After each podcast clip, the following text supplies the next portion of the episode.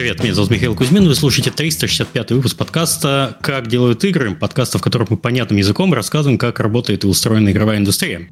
А это последний выпуск в этом году, потому что потом Рождество, никто ничего не хочет, и мы тут собрались с нашей теплой компанией с Алексом и Лерикой, как обычно, поговорить про итоги года, ответить на ваши вопросы, ну и вообще узнать, как жизнь, пообщаться с чатиком. А, напоминаю, что у нас есть э, наш спонсор подкаста. Это компания Белка Games. Компания разрабатывает казуальные мобильные игры и сейчас ищет опытных геймдизайнеров и продюсеров. Проекты компании находятся в мировых кассовых топов и своих нишах сторов. Команда ставит четкие цели, комбинирует дата-древен подход и доверие к своим экспертам. Ребята нанимают в Грузии, Черногории, Литве, Польше и на Кипре. И, конечно же, помогают с релокацией, что очень важно. Если ты любишь четкие задачи, амбициозные проекты и работу на результат, присоединяйся к Белка Games. Все актуальные вакансии можно найти на сайте belkagames.com в разделе «Карьера». Привет, Алекс, привет, Лерика. Привет, привет. Привет слушателям. Давайте мы сегодня расскажем, как обычно, про свои может быть, подведем какие-нибудь личные итоги как года. Год, в котором ничего не, интересного не произошло, ничего. да. Год, и, год такой без был, какой да. год был, да. Я, я даже не знаю, с чего начать. Давайте, наверное, про личные профессиональные достижения. С кого начнем? Кто у нас тут самый, самый красивый? Тебя. С, с меня понятно, хорошо. Я, я самый красивый. Ловко, ну, ловко. Ловко меня обошли. Ну, что у меня за год изменилось? Если по личному фронту, если вы следите постоянно за подкастом, у меня родился сын. Э, примерно все случилось в один месяц. Родился сын. Э, я купил себе здесь дом в Нидерландах, в Филерсуме потихоньку его обустраиваю. Э, это такое основное, что у меня поедает э, все свободное время в основном. Э, за год, если считать по работе, я сейчас занимаюсь, я про это говорил еще в прошлом году, как раз примерно год прошел. Я занимаюсь менеджментом нашего портфолио издательского Tiny Build, скидками, работу с партнерами. Все так же еще немножечко работаю с онбордингом проектов на EGS. Про скидки я хотел бы не знаю, может быть, немножко поподробнее поговорить э, с помощью Но Алекса, я потому что хочу сказать, что задает. Миша, ты колоссальную работу за этот год сделал. Это прям ну, то есть, чтобы вы понимали, у нас, э, когда портфолио выросло, да, у нас э, сейчас, по-моему, 70 игр на стиме, и мы еще докупили портфолио от босса. Uh-huh. Э, и то, что Миша делает э, в этом году, это, по, по сути, э, менеджет весь флоу хвоста этих игр и э, менеджер распродажи на новые игры. И раньше у нас это все было так в, в розню сделано, и мы это делали типа на 3 из 10. Сейчас мы это делаем на 8 из 10.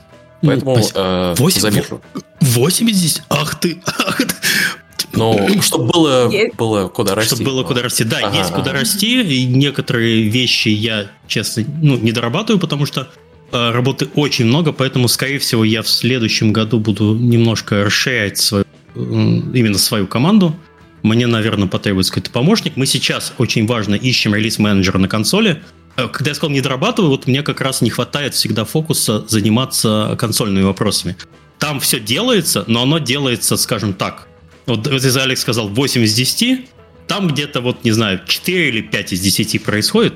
Все делает, можно лучше. Дядя Миша, можно лучше. Короче, мы сейчас ищем релиз-менеджера. Релиз-менеджера. Угу. Если есть человек, который э, релизил одну минимум игру на консолях, знает процессы, э, Xbox, PlayStation, э, Nintendo Switch, для вас есть офигенная работа. Во-первых, там надо, надо будет заниматься э, релизами, потому что у нас э, Артем прям железный человек не справляется, потому что та, релизов у нас много. Осень, помнишь, Алекс, какая была? Да, там очень много работы, и это именно работа, которую э, там много шагов, и нужна внимательность. Да, то есть люди, которые проходили через э, релиз-менеджмент, которые релизили сами игры на консолях, прекрасно я понимают проходил. количество работ. Но у нас, у нас куча людей проходила, да, то есть я проходил, ты проходил, Люк проходил, куча других людей проходили, и в итоге мы поняли, что вот это нужно централизовать, и потом э, как-то скелить этот отдел, и вот сейчас, если у вас есть опыт э, релиза э, на консолях, прямо вот сейчас пишите на jobs.tinybuild.com, пишите «Я релиз-менеджер», э, и это э, скорее всего, 90% это работа в Голландии, в нашем голландском офисе. Потому да, что это нужно быть на месте со всеми девкитами, со всем доступом и так далее. Поэтому Про, вот пройдешь продажи, здесь отдел, отдел продаж, тут у нас все, все как бы то, что нужно. э, я когда потянул руку, что я лизал, у меня до сих пор на самом деле флешбеки про это, потому что я позанимался этим почти год, так получилось. Сложная работа, да. Э, это очень нервная работа, но кому нравится нервная работа, как это, э, работа сложная, зато платим мало, так что приходите, все хорошо. Платим мы на самом деле очень хорошо э, за это дело. Вот, ну, на, на тему, в принципе, вот Голландии, да, у нас же, ну, как куча людей переезжает сейчас, и все, кого мы можем, мы либо в Голландию, либо в Ригу, Евросоюз. Потому что сейчас у нас куча людей в Сербии сидит, и потихонечку начинаем вот вывозить. Но э, одновременно с этим куча людей про Сербию, если так ну, заговорили уже, то начали э, люди сказать, что хотят там остаться. А, и вот Миша рассказывал тоже, как э, да. в Сербию летал. Меня-то не пускают в Сербию. То есть я такой, я выбрал Сербию как место для релокации всех сотрудников из России, а оказалось, что мне туда визу не дают. Почему? Потому что подожди, все посольства. Ты пытался а? сделать визу, но тебе не дали? То есть ты пытался, я думал, что просто тебе надо сделать визу, и ты не делал. Мне надо сделать визу, э, но сербское посольство в Амстердаме э, сказало, что у них очередь на 3 месяца, позвони через 3 месяца. Я позвонил через 3 mm-hmm. месяца, сказали, у нас очередь на 6 месяцев, позвони через 6 месяцев. Ну вот, позвоню им в марте. Круто вообще, да. да. Не, в да. Сербии мне дико понравилось, я там был два раза. Mm. Надо будет еще вот единственное, что там народ у нас сейчас находится немного разрознен, потому что есть офис, я был, uh-huh. я видел своих ребят, э, наш, наш паблишинг отдел, мы с ними там и ужинали, и общались, я видел э, ребята, в которые проектами занимаюсь, Колю из Despots Games, э, uh-huh. видел ребят из э, Мишу из Potioncraft, мы поужинали замечательно, э, Костю из... Да, маленькая игрушка Potioncraft, может быть, видели, она выпустилась недавно, никто не заметил. Да, то есть там как бы есть с кем поговорить, но так как у меня были маленькие поездки, со всеми пообщаться не получилось, но я буду периодически еще там наезжать э, с целью как бы, ну, просто вот Алекс не может, а я могу. я, я буду твой заменитель. Вот, а так что... какие-то еще страны рассматриваете для релокации? Эм, сейчас, э, смотри, эм, получается, все, кто может из Украины выехать, эм, рассматриваем все. Э, все, э, все из России должны выехать. Это вот такой до конца года мы это прям формализуем, но мы никого в России не оставляем. А если вы не хотите уезжать, то будем обсуждать отдельно. Но первый шаг для всех, кто из России, это Сербия, потому что паспорт, все логично, все накатано. И оттуда уже Евросоюз. Сейчас у нас э, офисы в Амстердаме и Риге. Э, и мы рассматриваем другие страны. Мы сейчас смотрим на практически все варианты. А ничего конкретно объявлять не могу, потому что эм, каждый раз, когда мы вот смотрим на страну, э, там сейчас все ок, а через месяц все меняется. Поэтому mm-hmm. делать такие вот обещания долгосрочные. Вот мы смотрели на Португалию, и там все поменялось внезапно. Там внезапно началась инфляция, и там теперь невозможно э, работать. Но вот мы сейчас смотрим на 5-7 разных вариантов, и это планы, которые очень быстро могут меняться. Поэтому пока вот у нас есть две налаженные локации в Риге и Амстердаме, мы будем их использовать. Вот. Э, что еще в этом году у меня просто? Подкаст. Подкаст сначала, с началом войны подзакрылся, а потом моим, моими силами и желаниями он вернулся, э, к сожалению, без Сергея. Про Сергея, кстати, постоянно спрашивают, что, как у него дела, почему он не пишет в Твиттер, но можно как бы традиционно повторить то, что он коммуницирует, пока идет война, он публичную деятельность вообще никакую вести не собирается. Вот, и мы тут повлиять никак не можем, но мы виделись с Сергеем на Геймскоме, затусили прямо очень душевно, пытались все собраться вместе, не получилось всем составом нашего подкаста. У нас есть чатик в мессенджере в фейсбуковском, там я, Алекс Лерика и Олег Чумаков, который лапочка, кстати. Эм, мы э, там общаемся Серега. постоянно. Да, и, а, и Серега, да, и Серега. А, да. Обща, Он общаемся, общаемся как делают постоянно. фотки. Да, Серега там про свою любимую фотографию и про генерацию картинок. Ну, мы там каждый, каждый, каждый о своем. Вот, нормально пообщались на Gamescom, прямо гуляли, общались, э, встречались, там, обменивались тем, чем только можно.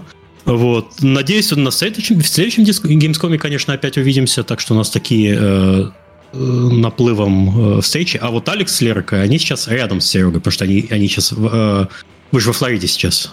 Да, сейчас э, во Флориде э, сюда прилетели на, типа, в кавычках, зимовку.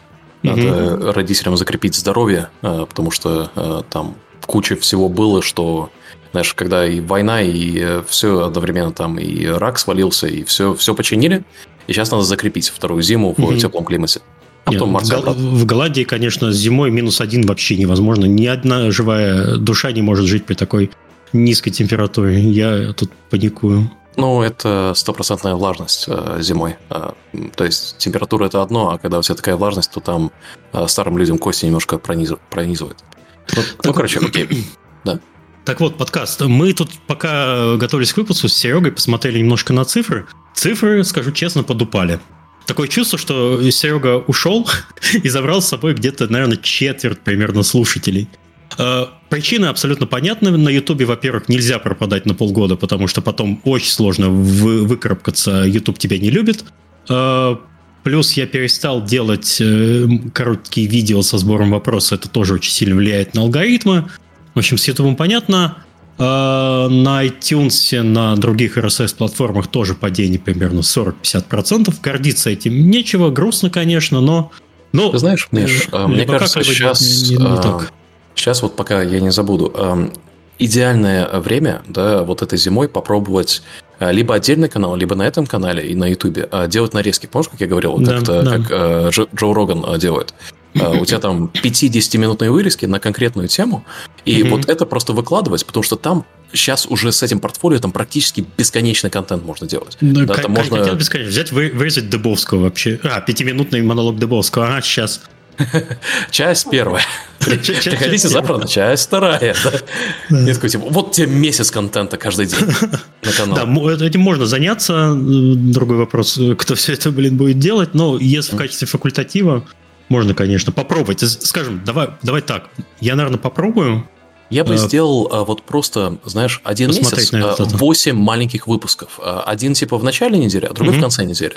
А, и просто посмотреть, что алгоритм будет делать с этим, потому что э, вот такого рода контент, он такой, он, когда он size, да, мы сейчас тиктокеры все, типа, mm-hmm. вот, 3 секунды, внимания.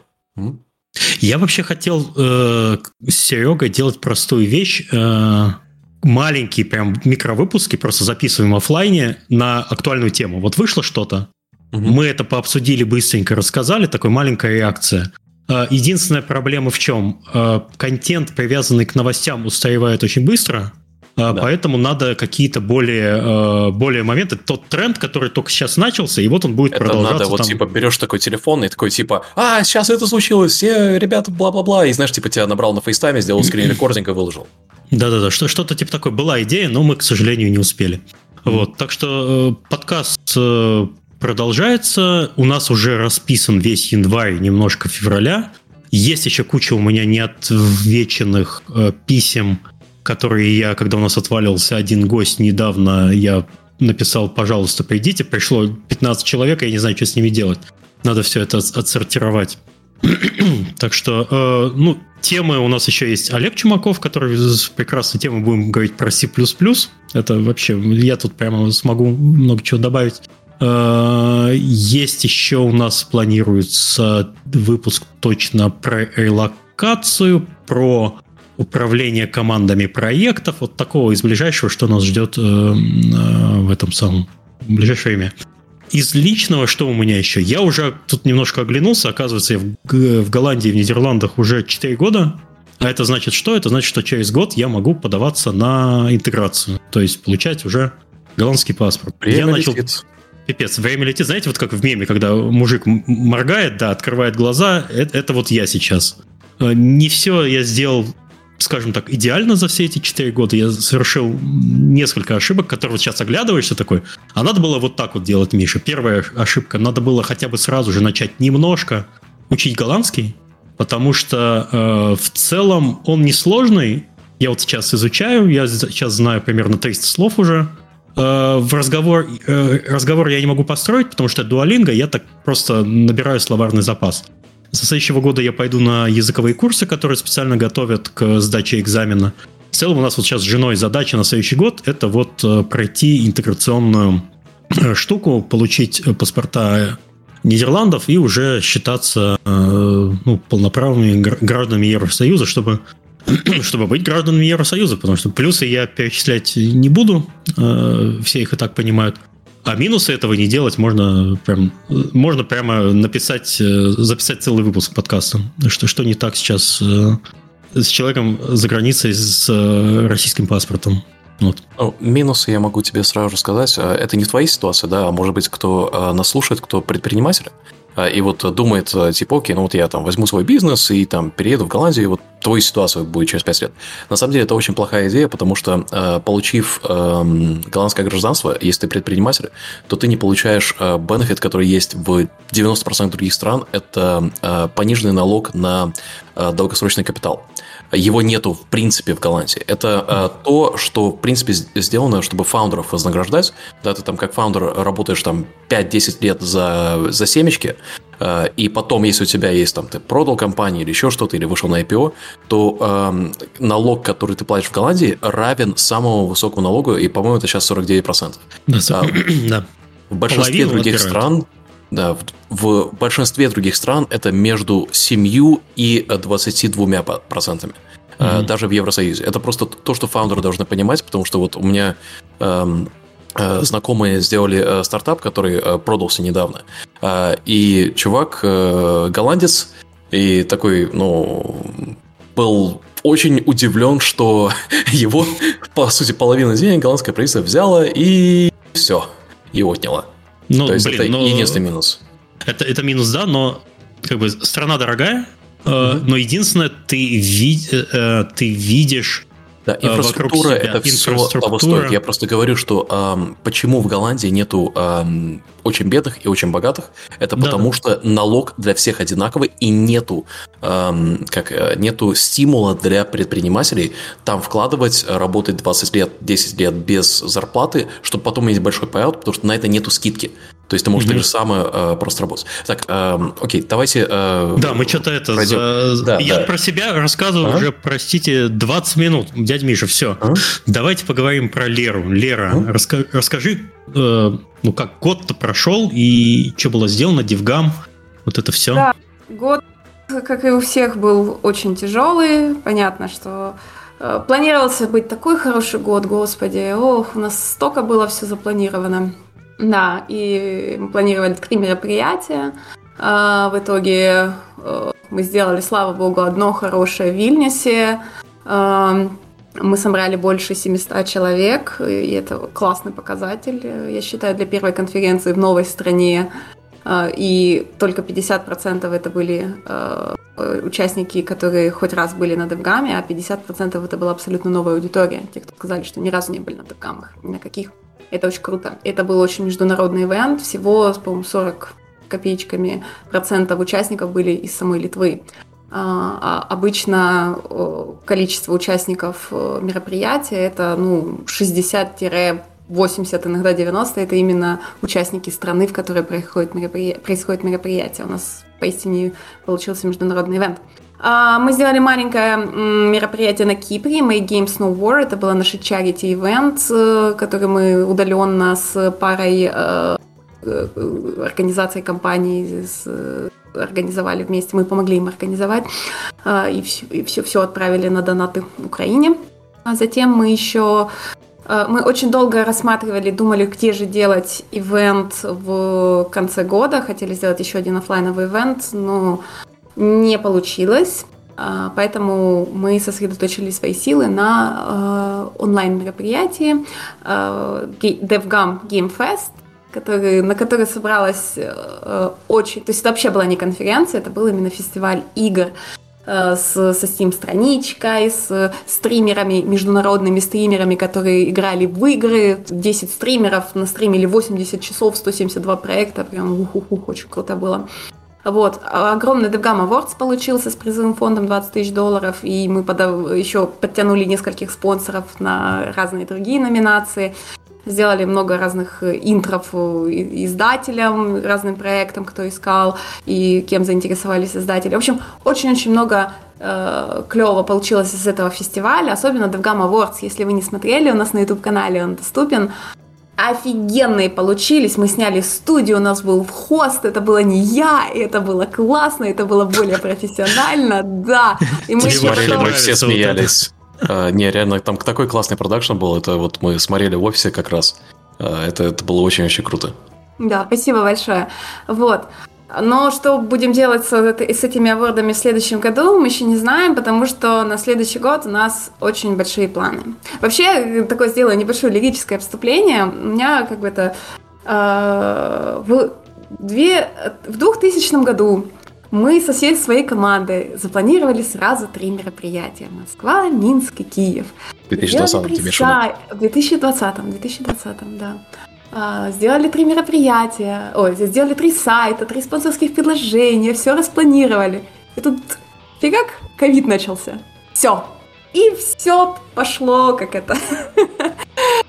все отменилось. Мы такие, блин, научились делать онлайн-эвенты. 2022 год. Запланировали три мероприятия. Москву, Вильнюс и Киев. А, забронировали тоже все площадки, сделали три сайта, сделали три спонсорских предложения, огромную подготовку, и началась война. И мы такие, и все. Лера, что? можно тебя просить не планировать мероприятие, пожалуйста, три, три штуки да. на год на будущее? Да, да, Чтобы да. ничего не случалось. Миша, Именно поэтому мы решили запланировать четыре мероприятия на следующий а, год. А, окей. Три, значит, цифра не работает. Как, как у Valve, да. наверное. Вот 4. Подожди, прежде вот. чем перейти к следующему году, вы же еще курсы онлайновые открыли вместе с... Э, да, э, да, да, да. Забыл это про это сказать. У нас с, с Advice, ой, спасибо большое. Э, мы э, сделали большую коллаборацию с Dev2Dev. У Dev2Dev была платформа educational э, платформа, э, образовательный центр со статьями, курсами и так далее. Они в начале этого, господи, тоже пандемии сделали все эти курсы бесплатными, и в какой-то момент они решили, что надо бы вывести это все на отдельную платформу, потому что, ну, этот бренд Dev2Dev начал ассоциироваться с курсами, а не с их аналитикой, которую они mm-hmm. делают для проектов. Это, кстати, вот. проблема, и, да. Угу. И они начали искать партнера, и мы с ними такие, о, так давайте делать вместе, а у нас есть много экспертизы. Но вообще-то было бы классно не просто делать образовательную платформу, а добавить еще и консультантов, потому что люди постоянно ищут в геймдеве каких-то профессионалов, э, кто бы мог им подсказать, там, ой, а помогите настроить геймдизайн, а помогите по юридическим вопросам, как открыть компанию и так далее. И э, мы поняли, что очень клевая связка. То есть у нас есть бесплатные курсы, то есть аудитория приходит на эти бесплатные курсы, они смотрят какие-то лекции, потом видят, что у этого лектора, вот там Алекс Нечепорчик был там, например, э, лекцию читал в «Как начать бизнес в геймдеве». А, а, окей, круто. У него может быть, у него заказать консультацию, и многие лекторы, у них есть профили на платформе, и ты можешь сразу после курсов заказать консультацию, или просто пойти в каталог и Э, тоже заказать. И как базу мы... в отстроить. Да, и вот мы развиваем сейчас эту платформу, делаем, э, запускаем еще курсы, э, развиваем контент. То есть сразу, опять же, после мы сначала хотели сделать очень как это небольшой запуск на как на наш русскоязычный сегмент, да, на весь СНГ, потому что там основная аудитория была. Но война как бы в планы поменялась, и мы начали сразу сосредотачиваться на Европу.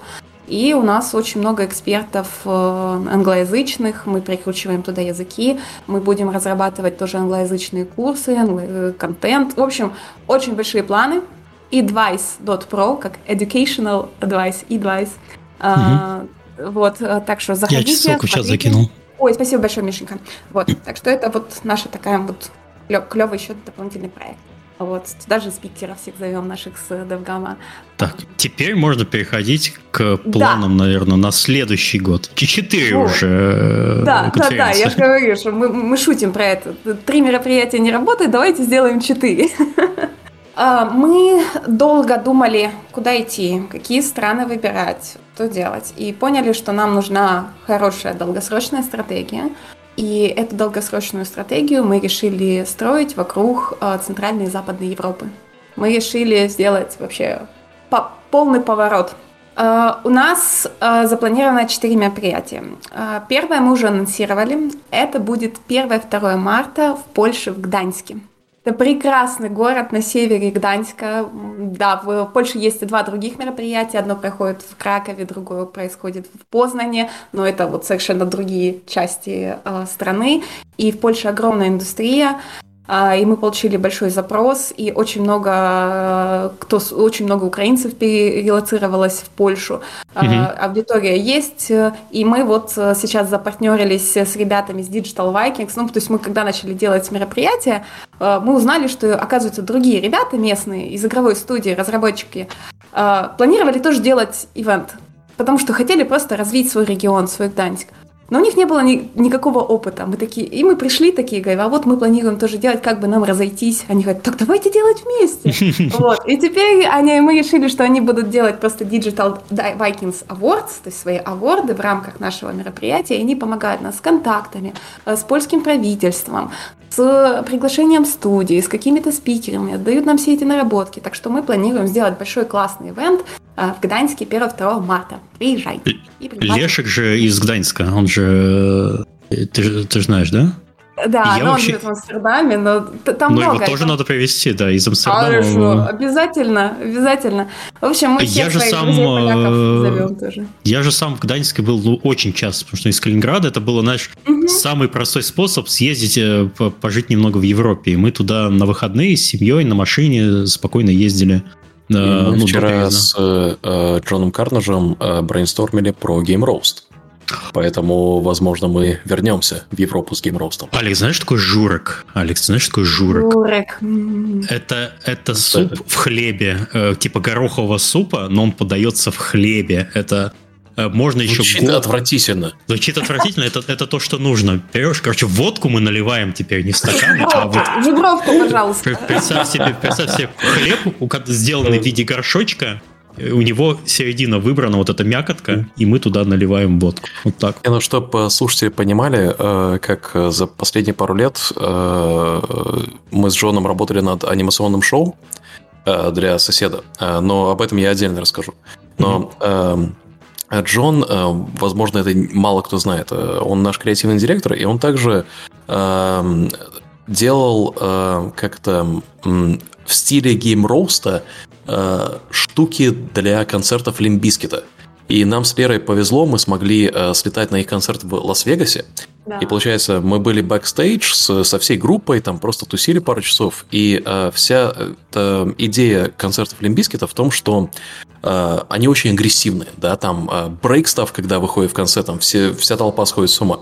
И получается, когда ты находишься в этом в пите, когда все прыгают, да, вот э, перед сценой, там очень много агрессии. И Джон э, придумал такую штуку, что он будет выходить на сцену перед разогревом и между разогревами, и э, просто э, в такой в очках, типа в пиджачке, э, абс, э, говорит, что мы не начнем концерт, пока э, мы не пройдем через все э, жанры музыки.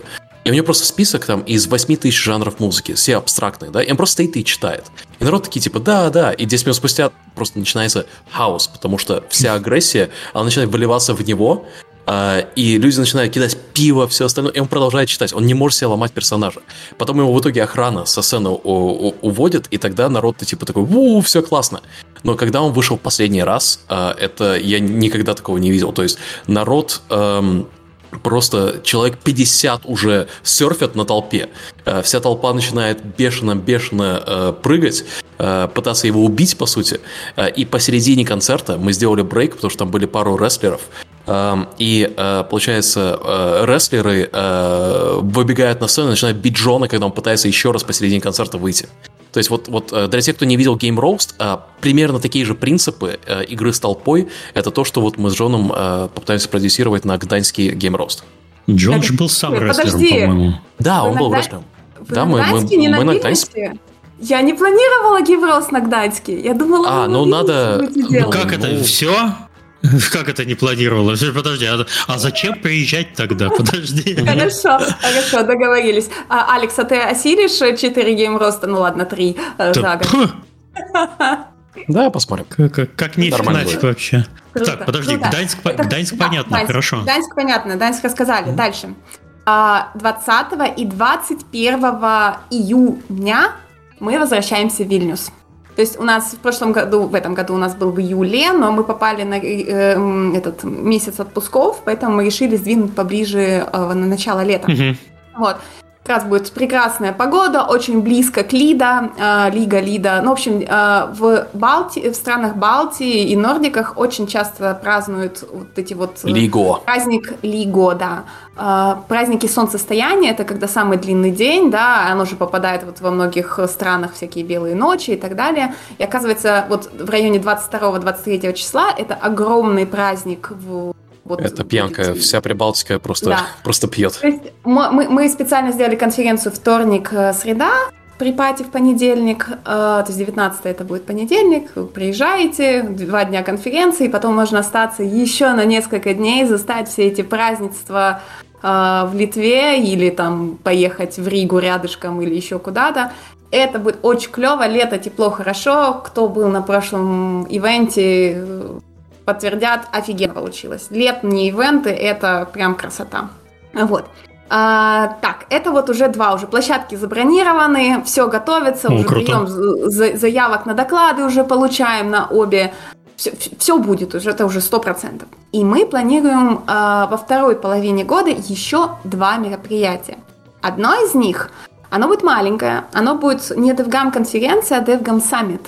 А мы его планируем очень небольшим, эксклюзивным, 50-100 человек для в основном топов и экзекутивов, и оно будет проходить в Лондоне, в UK. Когда он еще? Да. Лондон, а, когда? Он будет э, в э, начале октября, там в районе, угу. оно будет с привязкой к AGX. Мы хотим угу. сделать за день-два до AGX, это, по-моему, там в районе 10, 11, 12 число. А, вот. Ну, да, то есть разработчики, если не... вы едете на AGX, э, заглядывайте на DevGam верно? Да. Он, да. он будет примерно как у нас был DevGam Seattle? Да, да, как DevGam Seattle, DevGam ага. Вот, вот в таком формате э, немножко лекций, э, э, один поток докладов, круглые столы э, для неформального общения, никакой прессы, э, угу. много еды, обеды, да, да, да, да, да. Fish and chips. Да, ну, однодневное мероприятие, это единственное однодневное мероприятие будет. Э, для decision-мейкеров, экзекутивов с инсайтами. И в Лондоне огромная индустрия. Я вот сейчас же езжу периодически в Лондон, там прям э, у тебя в доступности трех часов на поезде у тебя огромнейшая индустрия. Я бы сказал, самая большая в Европе. Mm-hmm. То есть э, собрать всех и поговорить неформально, это может быть очень полезно. Блин, а я не знаю, сейчас визу вообще в Лондон дают? Дают, да. То есть, да. с, с, э, извините, с русским паспортом. Извините, да. я просто не в курсе. Наверное, надо в Амстердаме, наверное, надо, есть. Надо, э, надо, надо делать заранее. Же, под, заранее, под конференции, например. Вот мы сейчас угу. там делаем под э, будет этот PG Connect Лондон в угу. январе. Вот мои сотрудники делают как раз визы. Угу. Вот, и Мне же американская там, протухла ну, там, тоже. Я не думаю, там самое... очень Записывайся прямо сейчас на американскую визу, потому что там в Амстердамском посольстве и вообще во всех посольствах wait time долгий, очень долгий. Да, я знаю, там, я, в смысле, я просто думаю, нужно ли мне в ближайшем году в Америку лететь. Я думаю, мы нужно. вроде как... Миша, ну? виза нужна всегда. Делай визу. Да. Окей, ладно, что знаю, что будет. У меня она как раз протухла месяц назад. Она была у меня еще в старом паспорте, она протухла в октябре, по-моему. Я был в Амстердамском посольстве. По-моему, это самое дружелюбное посольство американское, которое я видел в жизни. А я видел в жизни всего два американских посольства. Московское и Амстердамское. Московское, они все отвратительные. Они все отвратительные. Боже мой, это какой-то... Это, это муха не должна пернуть, чтобы... Его чтобы, больше нет. Чтобы, чтобы ее не, это, не, не прощупали настолько дружелюбно, все добрые, все с собой шутят, задают веселые вопросы. Собеседование было там 5 минут, э, задали вопросы, но видят, что я часто летаю, я рассказал, где я работаю, что я делаю, зачем мне надо ехать. А, свободен. И начался ковид. На этой визе я не слетал ни разу. Она у меня просто была вклеенная вообще. Да, ну это, я думаю, совет для абсолютно всех. Э, делайте визы. Вот пока сейчас все работает, угу. найдите посольство, делайте, возобновляйте визу, потому угу. что это всегда может пригодиться. Никогда а, не знаешь. Э, шкурный вопрос. С голландским паспортом надо в Америку визу или нет? С голландским паспортом не нужно. Это цифровая виза, ЭСТА. Это, получается, если ты гражданин Евросоюза, то ты в онлайне заполняешь анкету, там 20 вопросов, и тебе дается вход. Ее даже в аэропорту можно заполнить по приезду. Угу. Окей, хорошо. Удобно. Во, вот зачем еще паспорт. Для бизнеса. Вот. Угу. Вот. А, ну и последнее, четвертое мероприятие в этом году мы планируем на начало а, этого, господи, ноября. И мы планируем его в Португалии. О, Лиссабоне. Да. У нас там будет партнерка с э, IndieX. Это как э, такой consumer, полу consumer ское шоу, там очень клевые ребята, его организовывают, и им как раз не хватает B2B части, и мы с ними сделаем большую коллаборацию, будет два дня DevGAMM а, потом, э, собственно, этот IndieX, и мы, может быть, даже получится получить площадку от правительства, посмотрим. Опять же, господи, в Европе все такие хорошие, правительство с тобой хочет работать. О, я, я, я, для меня это просто вот разрыв шаблона в этом году. Нам так литовцы помогали. А, вот. И Португалия, это будет за неделю до веб-саммита.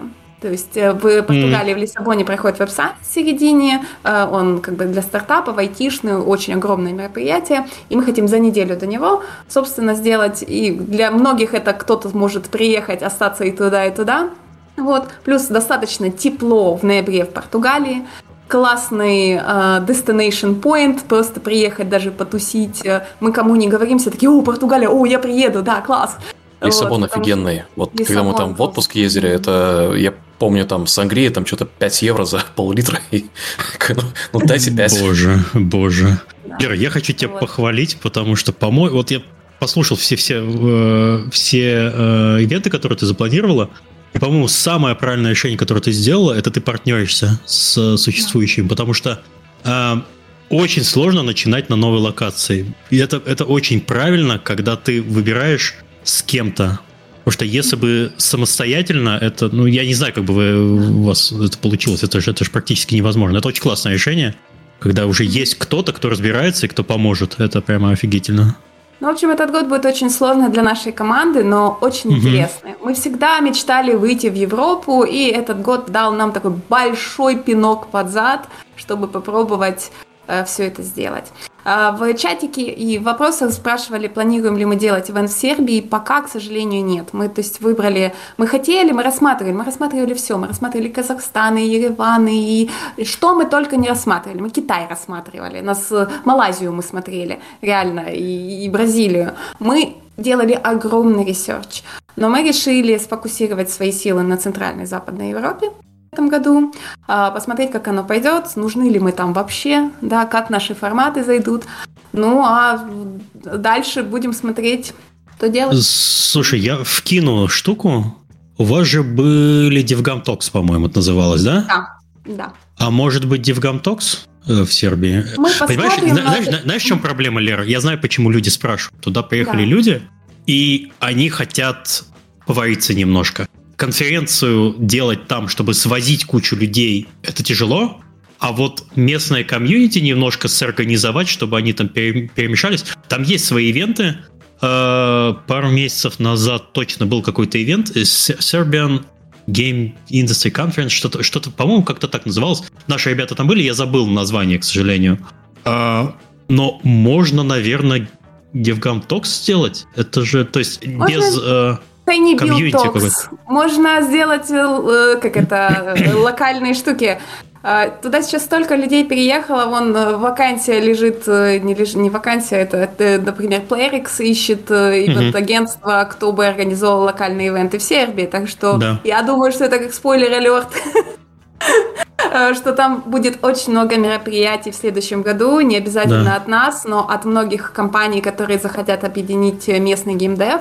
Поэтому я думаю, что в Сербии не будет недостатка мероприятий, метапов и так далее. Короче, э, если у вас что-то будет организовываться, позовите меня, пожалуйста, я с удовольствием приеду. Может, даже что-нибудь расскажу и по это пожму всем лапы. Я в Сербии я с удовольствием вот, прям познакомиться с народом, который туда приехал, который работает, о чем-то поговорить э, завсегда. Это мое любимое. Так что пишите, знаете куда. И телега, почта, твиттер. Хватит обо мне, хватит о Девгаме, опять же, то ты 20 минут, я 20 минут. Давайте Класс. А, а теперь не чепорчик 20 минут. О, ничего себе. Ну, да, э... Давай с того, что было в этом году, э, наверное, про компанию. Я, я буду тебя, тебя спрашивать. Ты меня спрашивал, давай, ты мне давай. 8 из 10 поставил, теперь я тебе оценку в конце выставлю. Окей, договорились. Давай, э, что было вот в этом году для тебя лично э, интересного произошло, несмотря на то, что ты круглосуточно работаешь, а дальше ну, уже... понятно, что и простите, эта секция будет с матом, а, потому что без нее нельзя. А, случился пиздец в феврале, да. А для меня он случился уже на самом деле в январе. В конце января у меня был почти нервный срыв, когда я понял, что на самом деле все может случиться, и оно будет, скорее всего, более реалистично и на двух фронтах. На фронтах того, что наши украинские коллеги, нужно их подготовить. И на фоне того, что если этот пиздец случится, а он случился, то будет э, драфт. Э, извините, мы сейчас будем говорить немножко об околополитических темах, но драфт случился, как-то по-русски драфт, а когда... Фак. Набросок? Не, драфт это когда э, принудительно тебя в армию забирают. Мне. Вот, вот, да, спасибо, мобилизация.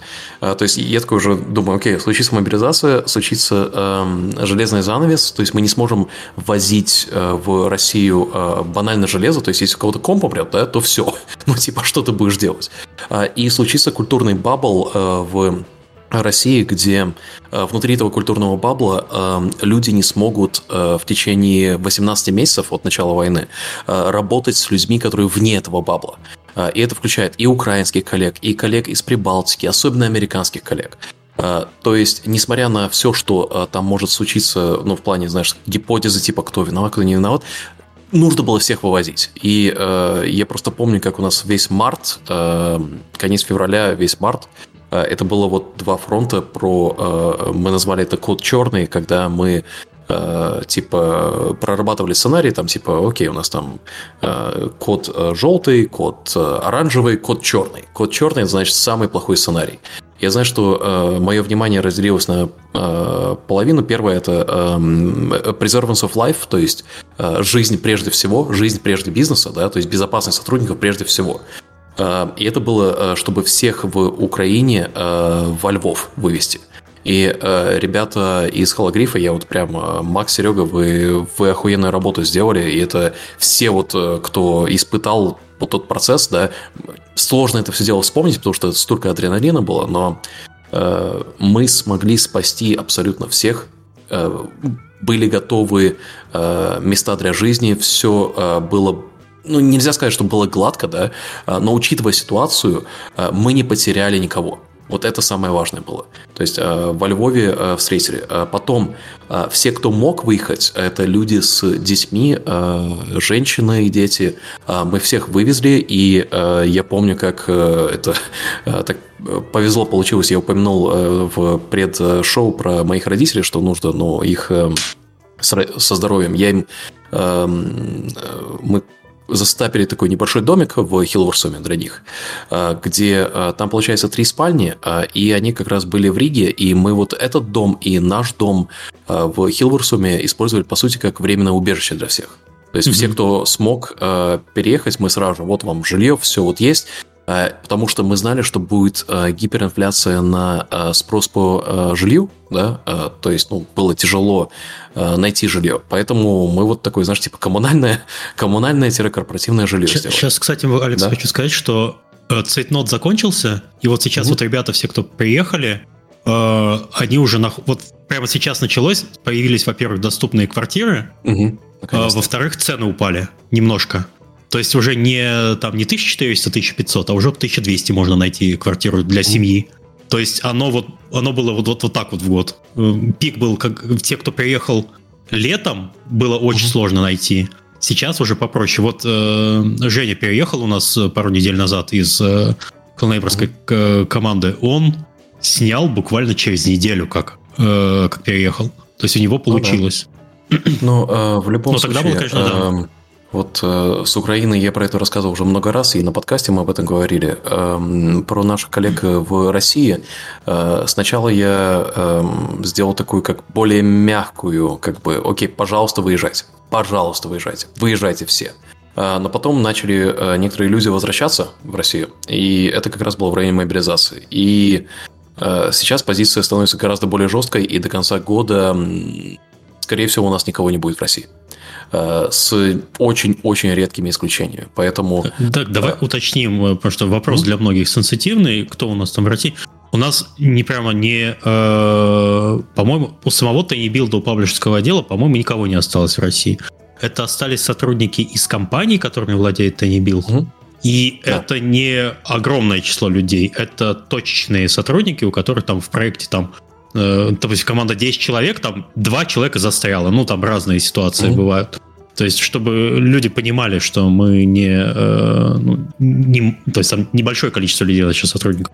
Ну вот эм, сейчас самый большой риск в том, что э, вот многие компании, там даже AA, AAA уровня, э, там типа менеджмент перебрался на Кипр, э, а разработка осталась э, в России. И я видел за последние два месяца несколько ситуаций, когда просто менеджмент врет про то, где находится разработка это рецепт для катастрофы, потому что э, вы навредите не только себе, а всему э, сообществу в геймдеве, у которых русские фамилии. Потому что чем больше таких ситуаций происходит, когда вот э, там Ов, Ев, mm-hmm. русские э, фамилии, э, когда вот выходит ситуация, что оказалось, что врали, это, это дэмэджит абсолютно всех. Э, то есть здесь э, нужно вывозить абсолютно всех, Э, нельзя там оставаться. Если эм, вы там останетесь, то нужно понимать, что в один момент эм, э, настолько далеко культурно уйдет бабл в российском геймдеве, что его реинтегрировать обратно, когда это все дело закончится, но это будет как вот Миша, ты застал этот период русского геймдева, когда он только-только начал внедряться в международный, только-только. Да, да, да. И то даже по манере общения, по манере, как вести бизнес. Э, это все смотрели на Россию как, ну, блин, здесь коррупция на 250% везде. Здесь вообще нельзя работать. Да? Вот угу. э, будет ресет российской индустрии, поэтому если вы хотите, чтобы вы не попали под этот ресет, э, то вам нужно вот прямо сейчас думать, как уехать куда-то, главное там не оставаться, потому что э, риски слишком большие. Но это а, про Россию, мы про это уже говорили. Давайте поговорим про более, может быть, продуктовые вещи, потому что про это можно говорить сколько угодно, а вот про продукты. У нас было дофига запусков. Я думаю, что для компании в целом, во-первых, мы выросли до 450, по-моему, уже 500 человек. А, это в основном случилось за, за счет а, покупки а, Red Cerberus, это QA-компания у нас в Южной Америке. Но в целом у нас... А, случился такой момент где-то в начале года во время э, всех этих переездов, когда э, было видно, что э, структура отделов не работает. Э, и это получается, вот когда мы растем, да, э, вот Миша это видел, я думаю, на себе прочувствовал, когда э, у тебя я пришел в компанию, когда было 15 человек, он, 15 или 16. Ну вот давай, предположим, 15 человек – это 7 дисциплин, да? а потом эти 7 дисциплин перерастают в отделы. У нас там отдел маркетинга, комьюнити-менеджмента, отдел продюсеров и так далее. Это нормальный рост, это все логично. А потом начинает э, количество продуктов расти. Э, и э, в один момент эм, каждый менеджер, и я не виню людей за это, это, это просто людская натура так делать, это когда ты вот был эм, там человеком, который видит, как компания растет, ты там, знаешь, в отделе X, отдел Y, и они вот так накладываются друг на друга, да, и чтобы взаимодействовать эффективно, у каждого из отделов есть менеджер, ну то есть лид этого отдела. Да? В один момент, и это обычно, когда в компании человек 50-70, а, случается полный брейкдаун коммуникации. И знаете, как люди часто говорят, когда о, помните, как это было? Как это было классно, когда мы были маленькие. Любой компании ага. так говорят. Да, а, да. Они так говорят, Даже я сейчас что... буду это говорить, Алекс. Его, помнишь, ну, когда Tiny Build был? Мы, мы все собирались на паксе и сидели за одним столом. Вот это было время, вот было хорошо. Ну, видишь, эм, когда компания организована вокруг дисциплины, это неизбежно. И, и мне это не нравится. Мне не нравится, когда компания организована вокруг дисциплин. Поэтому вместо того, чтобы э, делать отдел X, Y, Z и так далее, мы решили разрезать всю компанию, примерно в марте мы это имплементировали, э, и фокусировать маленькие группы людей, у которых э, есть разные дисциплины, разные шапки они могут носить, вокруг продуктов. Да? То есть вот сейчас у нас, если посмотреть на продакшн, у нас есть несколько отделов, которые, по сути, мини-тани билды. И это работает, потому что каждый человек знает каждый проект. А, чего? А, я, я, я над названием смеюсь, мини-tiny. Ну, да, а, да, да, мини, tiny мини build. Нано-мини tiny build потом да, еще будет вообще. Окей, окей, с брендингом мы здесь немножко промахнулись, ты прав.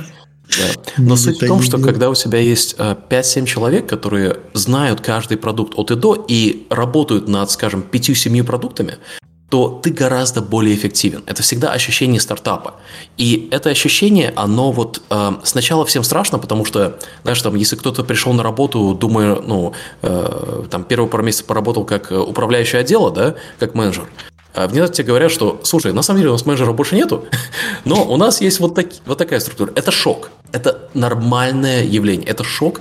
А, но когда ты видишь, как оно работает в практике, а, вместо того, чтобы э, человек такой, у меня есть классная идея, там, опять-таки, по маркетингу, или там, по организации, там, распродажи, или почему, почему-то еще.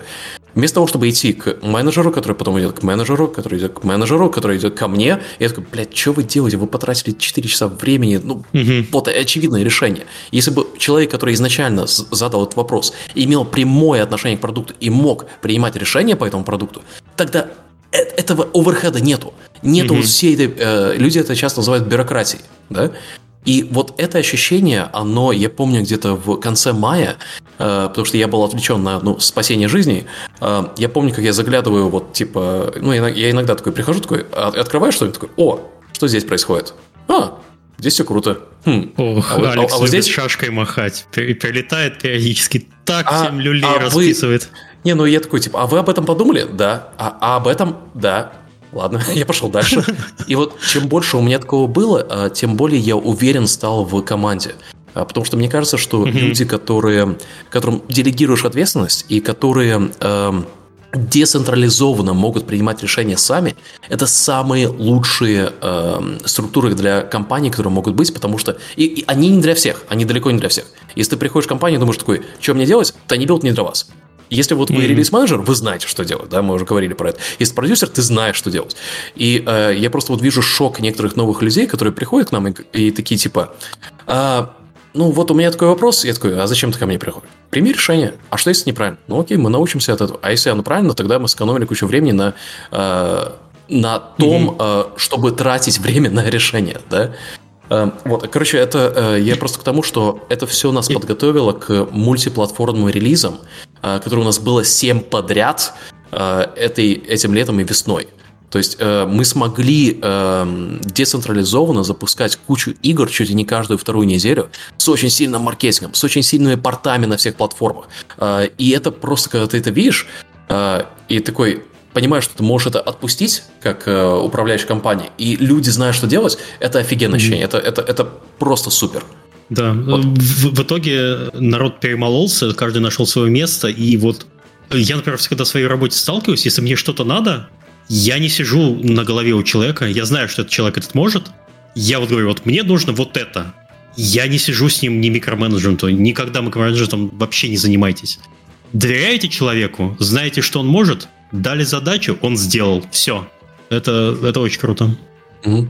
Ну, э, получается, вот э, это было как э, осенью, мы поняли, что эта система работает, мы ее начали скейлить, и, понятно, это все вело к двум, нет, трем, на самом деле, большим ивентам, потому что, во-первых, мы реализовали наконец-то Hello Neighbor 2, что просто я настолько горд командой, потому что мы смогли вытянуть игру на всех платформах. То есть и на PlayStation, и на четверке, и на пятерке, и на Xbox старом, на Xbox новом, и на Nintendo Switch. Это, это, это феноменальный труд. И э, я видел, что там были вопросы, поэтому я думаю, мы просто сейчас я на них быстро отвечу про то, типа, mm-hmm. сейчас если ведешь Hello Neighbor 2 на YouTube, там будет куча видео. Почему Hello Neighbor самая плохая игра на свете? Спидран за две минуты с ноуклип-багом. Вот это мне очень забавляет, потому что то же самое случилось в 2017, когда мы выпустили первого Hello Neighbor один в один. Uh, Wired uh, Magazine uh, назвал игру «Самая худшая игра года». Окей. Okay. Игра дерьмо полная, там недоработана, куча багов. Да, окей, есть пара багов и есть контент, который мы еще не довезли, он доведется. Суть-то в том, что э, с этой игрой, и это мало кто понимает, целевая аудитория, она не совсем хардкор-геймеры. Э, то есть э, целевая аудитория, э, которая сейчас, например, в нее играет на консолях, она им очень нравится. И проблема, которая у нас была с первым Hello Neighbor, которую мы поняли, это мы э, добавили кучу контента, гораздо больше, чем э, хотели. Но порты были плохие. То есть порт на Xbox был никакой на релизе, и потом мы довели и PlayStation, Nintendo Switch, потом Mobile. Э, и они, каждый был плохой на релизе. Поэтому мы знали, что нам нужно приоритизировать performance игры на консолях и релиз на всех платформах одновременно, и наладить pipeline по тому, как мы будем доводить контент. Поэтому мне сейчас будет очень интересно, как люди будут реагировать на контент, который будет догоняться в ближайшие несколько месяцев, потому что команда наконец-то наладила этот э, контент-pipeline. Э, и, э, ну, соседом вторым э, посмотрите на хейт, это очень интересно, потому что э, восприятие игры сейчас публично не соответствует статистике, которая у этой игры есть. И если вы смотрите на Steam, вот это самое, самое забавное, потому что то э, Hello Neighbor как франшиза, что э, Totally Reliable Delivery Service, еще парочка игр, которые я не хочу называть, они на Steam вообще не зашли. Это самая маленькая платформа, и на консолях все продажи. Э, mm-hmm. Но Короче, вот это Hello Neighbor 2. Э, что более интересно, то, над чем мы работали с Джоном Карнажем последние два года, это анимационное шоу по соседу. И мы сказали, что окей, Netflix, нам не интересно, поговорили с ними, мы не будем ничего менять. Э, поговорили со всеми остальными платформами. Э, мы два года назад нашли сценаристов, которые писали эм, э, телешоу называется Ben 10. Пара людей до этого работали над анимационным шоу по Бэтмену из 90-х. Помните, такое темное было, которое вот... Оно вышло в 92-м. Звуковик у нас писал музыку для Джонни Браво, Каун Чикен, кучу для Cartoon Network. А, а анимационная студия Animasia, мы с ними уже работали над типа тестовым пилотом, который мы делали три года назад. В общем, мы собрались, написали офигеннейший сценарий, который привязан к сюжету второй игры, оригинальной игры, ввязывает Secret Neighbor, это мультиплеерный спин в лор и оборачивает это все в историю, которая будет понятна для любого среднестатистического зрителя. И мы это сделали не для детей. Вот это вот самое важное, потому что э, аудитория Hello Neighbor, она, скажем, в 2017, там, если тебе было 10 лет, то сейчас тебе уже 15 лет. И к тому времени, как выйдет полное телешоу, ты уже будешь полноценным тинейджером. И мы сделали, мы, мы сделали, по сути, uh, Gravity Falls плюс Game of Thrones. И это сложно описать, потому что все уже видели, как в первой серии uh, кто-то умирает, спойлер. Там в каждой серии кто-то умирает, мега спойлер. Там мы, мы сделали, uh, то есть Э, где-то на... У нас будет 18 серий, э, каждая от 10 до 15 минут. Э, то есть сначала это Game of Thrones, потом это э, сценарий, который описывает, что случается с Secret Neighbor, э, почему Secret Neighbor таким образом э, получился. Потом мы идем дальше, э, чем э, Hello Neighbor 2 по сюжету, а потом у нас есть целый как сегмент в этом шоу. Это «Молчание ягнят». Это э, сцена, представьте, «Молчание Боже. ягня», где Ганнибал Лектор в клетке стоит, и э, у него берут интервью, чтобы э, больше информации получить. Мы это сделали в «Соседе», и это, это, это просто безумно офигенно, и мы это решили релиз на Ютубе. То есть э, наш финансовый директор Тони такой сидит, Алекс, ты ебанулся? Я такой, не-не-не, здесь, здесь есть логика, потому что в 90-х было куча телешоу, Трансформеры, Teenage Mutant Ninja Turtles и десятки других, G.I. Joe и так далее, которые э, сериалы продавали игрушки. А у нас есть цифровой продукт, который нам не нужно печатать, копию новую, да, с высокой маржей, который мы можем продавать через анимационное шоу, и сосед это пилот для этого. И вы видите, насколько я в, в это дело вовлечен, поэтому я заткнусь, чтобы наводящий вопрос. Потому что это, это офигенная тема, э, которую э, мы выпустили первую серию в прошлое воскресенье, вторая будет в это воскресенье, и потом в следующем году начнется как бы более постоянный э, релиз серии с сезонами. А, там в чате спрашивают про э, работу с мистером Бистом. Ты можешь что-то про это рассказать публично? О, да. Э, короче, мы долго хотели работать с мистером Бистом, это самый большой ютубер в мире. А, и а, у них была классная идея, где они хотели сделать видео, а, чтобы протестировать мифы, да, ну типа как Мифбастерс. И эта идея в итоге эволюционировала, и они такие, а давайте мы построим дом соседа, прорекламируем игру и потом дропнем метеорит на этот дом. Я такой, да, давай. А давайте два. Да, да. Ну и в итоге наша команда туда э, слетала к, к ним, мы сделали спонсированное видео и потусили с мистер Бистом. Э, он очень клевый чел. Да. Это видео, получается, Meteor vs. Lamborghini называется. Оно трендило номер один несколько дней, и оно, возможно, будет у него одним из самых популярных видео, где есть посередине целая секция интеграции рекламы соседа. Круто. Ну, про деньги ты, вот. конечно, не расскажешь. Про деньги, конечно, нет. Ну, Конечно, нет, но... У народа всегда наивные вопросы бывают, типа, а сколько да. стоит? А что, что, что, почем? А как, как, как? 25 миллионов долларов. Это неправда. Все задумались. Ну, но это вот по соседу. А также, может быть, кто-то заметил, как мы релизили Potion Craft, потому что наконец-то Наконец-то э, нам дали header на Steam е, который вот главная шапка, где была класснейшая анимация Potion Craft, и мы это сделали сюрпризным релизом. Э, потому что да. мы знали, что это будет 13 декабря, но мы никому не говорили. И мы такие, типа, все комьюнити ждет, когда же 1.0 релиз Potion Craft, и мы такие, сюрприз! И вот э, сегодня у нас четверг, да, вот сегодня четверг, во вторник, два дня назад, нет, или вчера, я уже не помню, позавчера, нет, позавчера. 13 да, позавчера 13 мы релизовали. Мы можем какие-то цифры рассказать про э, там, число виш-листов или не будем вообще такого? А, ну, скажем, я думаю, я думаю, что не стоит на самом деле, Окей, потому ладно, что хорошо. там много общем, хорошо, информации. Проект очень хорошо перформил э, в Early Access. Э, да. Он собрал огромное комьюнити, он генерировал виш-листы на каждом ивенте просто так, там просто лавинно. Это, наверное, mm-hmm. по цифрам Э, наверное, по всем показателям, как по конверсии, так и по, э, э, по продажам и по виш-листам, наверное, один из лучших у нас в этом году. Мы, так что мы очень довольны работой с Мишей и с его командой. Офигенные ребята, отличный я, проект. Блин, просто я вот, знаешь, вот история э, работы с Мишей, это, наверное, самое интересное, потому что все это началось с того, что мы его пригласили на Game Roast, чтобы прожарить его игру. Сколько да. уже, наверное, 5 или 6 лет назад. Э, и, э, по-моему, суши... Суши, Суши Райт называлось. Суши Райт, точно, да, да. И он тогда вот просто делал а, мобильные игры с очень аналитическим подходом к этим играм, mm-hmm. да. И вот когда он мне показал первую гифку на а, Potion Craft, я такой, окей, это легко продать, как из этого сделать игру? Как из этого сделать франшизу?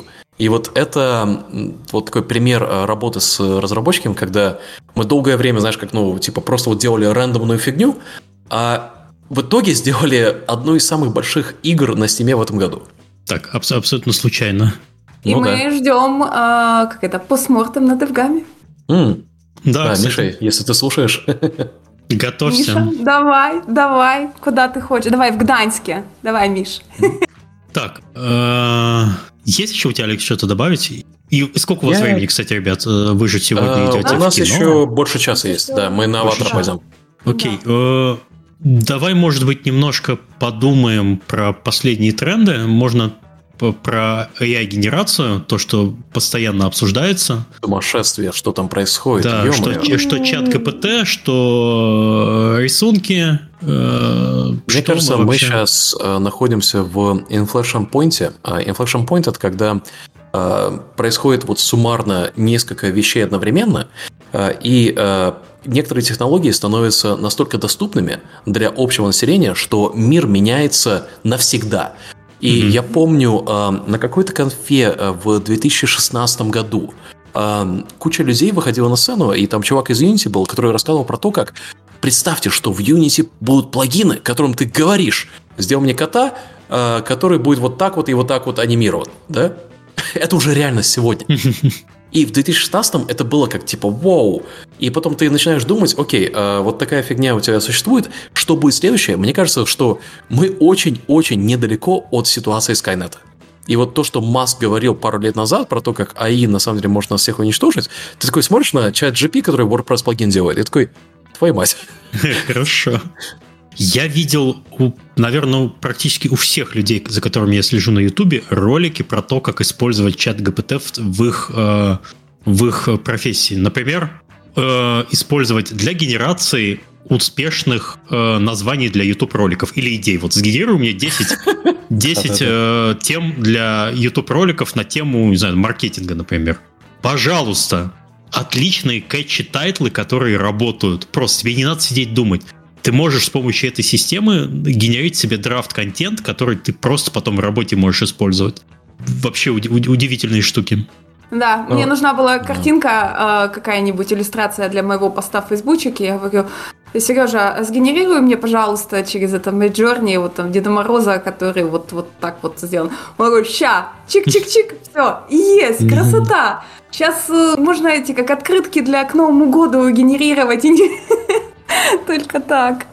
Не, ну видишь, ну, что еще АИ сделал, э, это доказал всем как-то как чат, э, как эти фильтры были пару лет назад первый раз появились, да, mm-hmm. что каждый любит видеть свою лучшую сторону да, и когда вот э, эти картинки, когда загружаешься, и там тебя делают красивым, там типа рыцари, все такое, э, ты понимаешь, что фак, э, это то, что мы хотим как человечество, поэтому, скорее всего, если бы нам как человечеству дали возможность, э, типа, ну окей, в физическом мире ты сидишь в своем позе, да, там подключен к инкубатору, короче, матрица это окей, Большинство человечества бы согласился, согласилось на матрицу, если нету принципиальной разницы, потому что у тебя рецепторы одинаковые.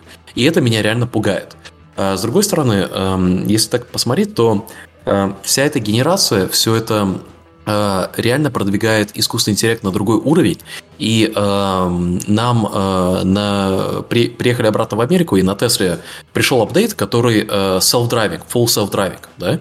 Mm-hmm. Получается, до этого э, у Теслы был типа автопилот, который, ну, сейчас он есть на куче других э, марок. Это когда просто держит линии и держит расстояние перед тобой, да, и иногда съезжает с трассы. А здесь ты видишь, что машина э, решила, практически решила вопрос э, Real World AI, искусственного интеллекта реального мира. Потому что проблемы, которые она решает на лету, и ты это видишь, это те же самые проблемы, которые решал бы реальный робот, который вот так подходит к себе и вот так вот типа... Тебе микрофон отвалился, Алекс. Да, отвалился настроевый. Да, ну, в общем, э, очень прикольно было. Мы едем, и знаешь, э, на автопилоте останавливаемся там на, на всех, он видит знаки стоп, Нет. еще что-то. В какой-то момент был такой еще интересно, то есть мы едем-едем, то есть на чистом автопилоте, и тут машина оп, и остановилась. Мы такие, а что он остановился? Смотрим направо, а там пешеход пытается перейти дорогу. То есть mm. оно засекло пешехода, которого мы не видели. И это, это прям очень круто. Получается, находится чуть перед, впереди тебя, да, и видит вещи, которые ты не видишь. И вот это э, случилось одновременно, когда все искусственные интеллекты по картинкам, по всему происходят, да, и когда ты видишь перспективу э, применения похожих принципов, алгоритмов нейросетей в реальном мире для реальных проблем и вещей, ты начинаешь понимать, что реально мы сейчас идем к inflection point, который переменит мир э, просто кардинально. То есть водители будут не нужны, э, концепт-артисты скоро лишатся работы, э, анимация это будет следующий шаг. Это когда э, весь этот ригинг, когда делаешь скелеты, анимации и так далее, это все потом будет решено. И будет вопрос, окей, когда у нас будет такой переизбыток контента, то есть сейчас у нас уже много игр, да, и много телешоу и так далее.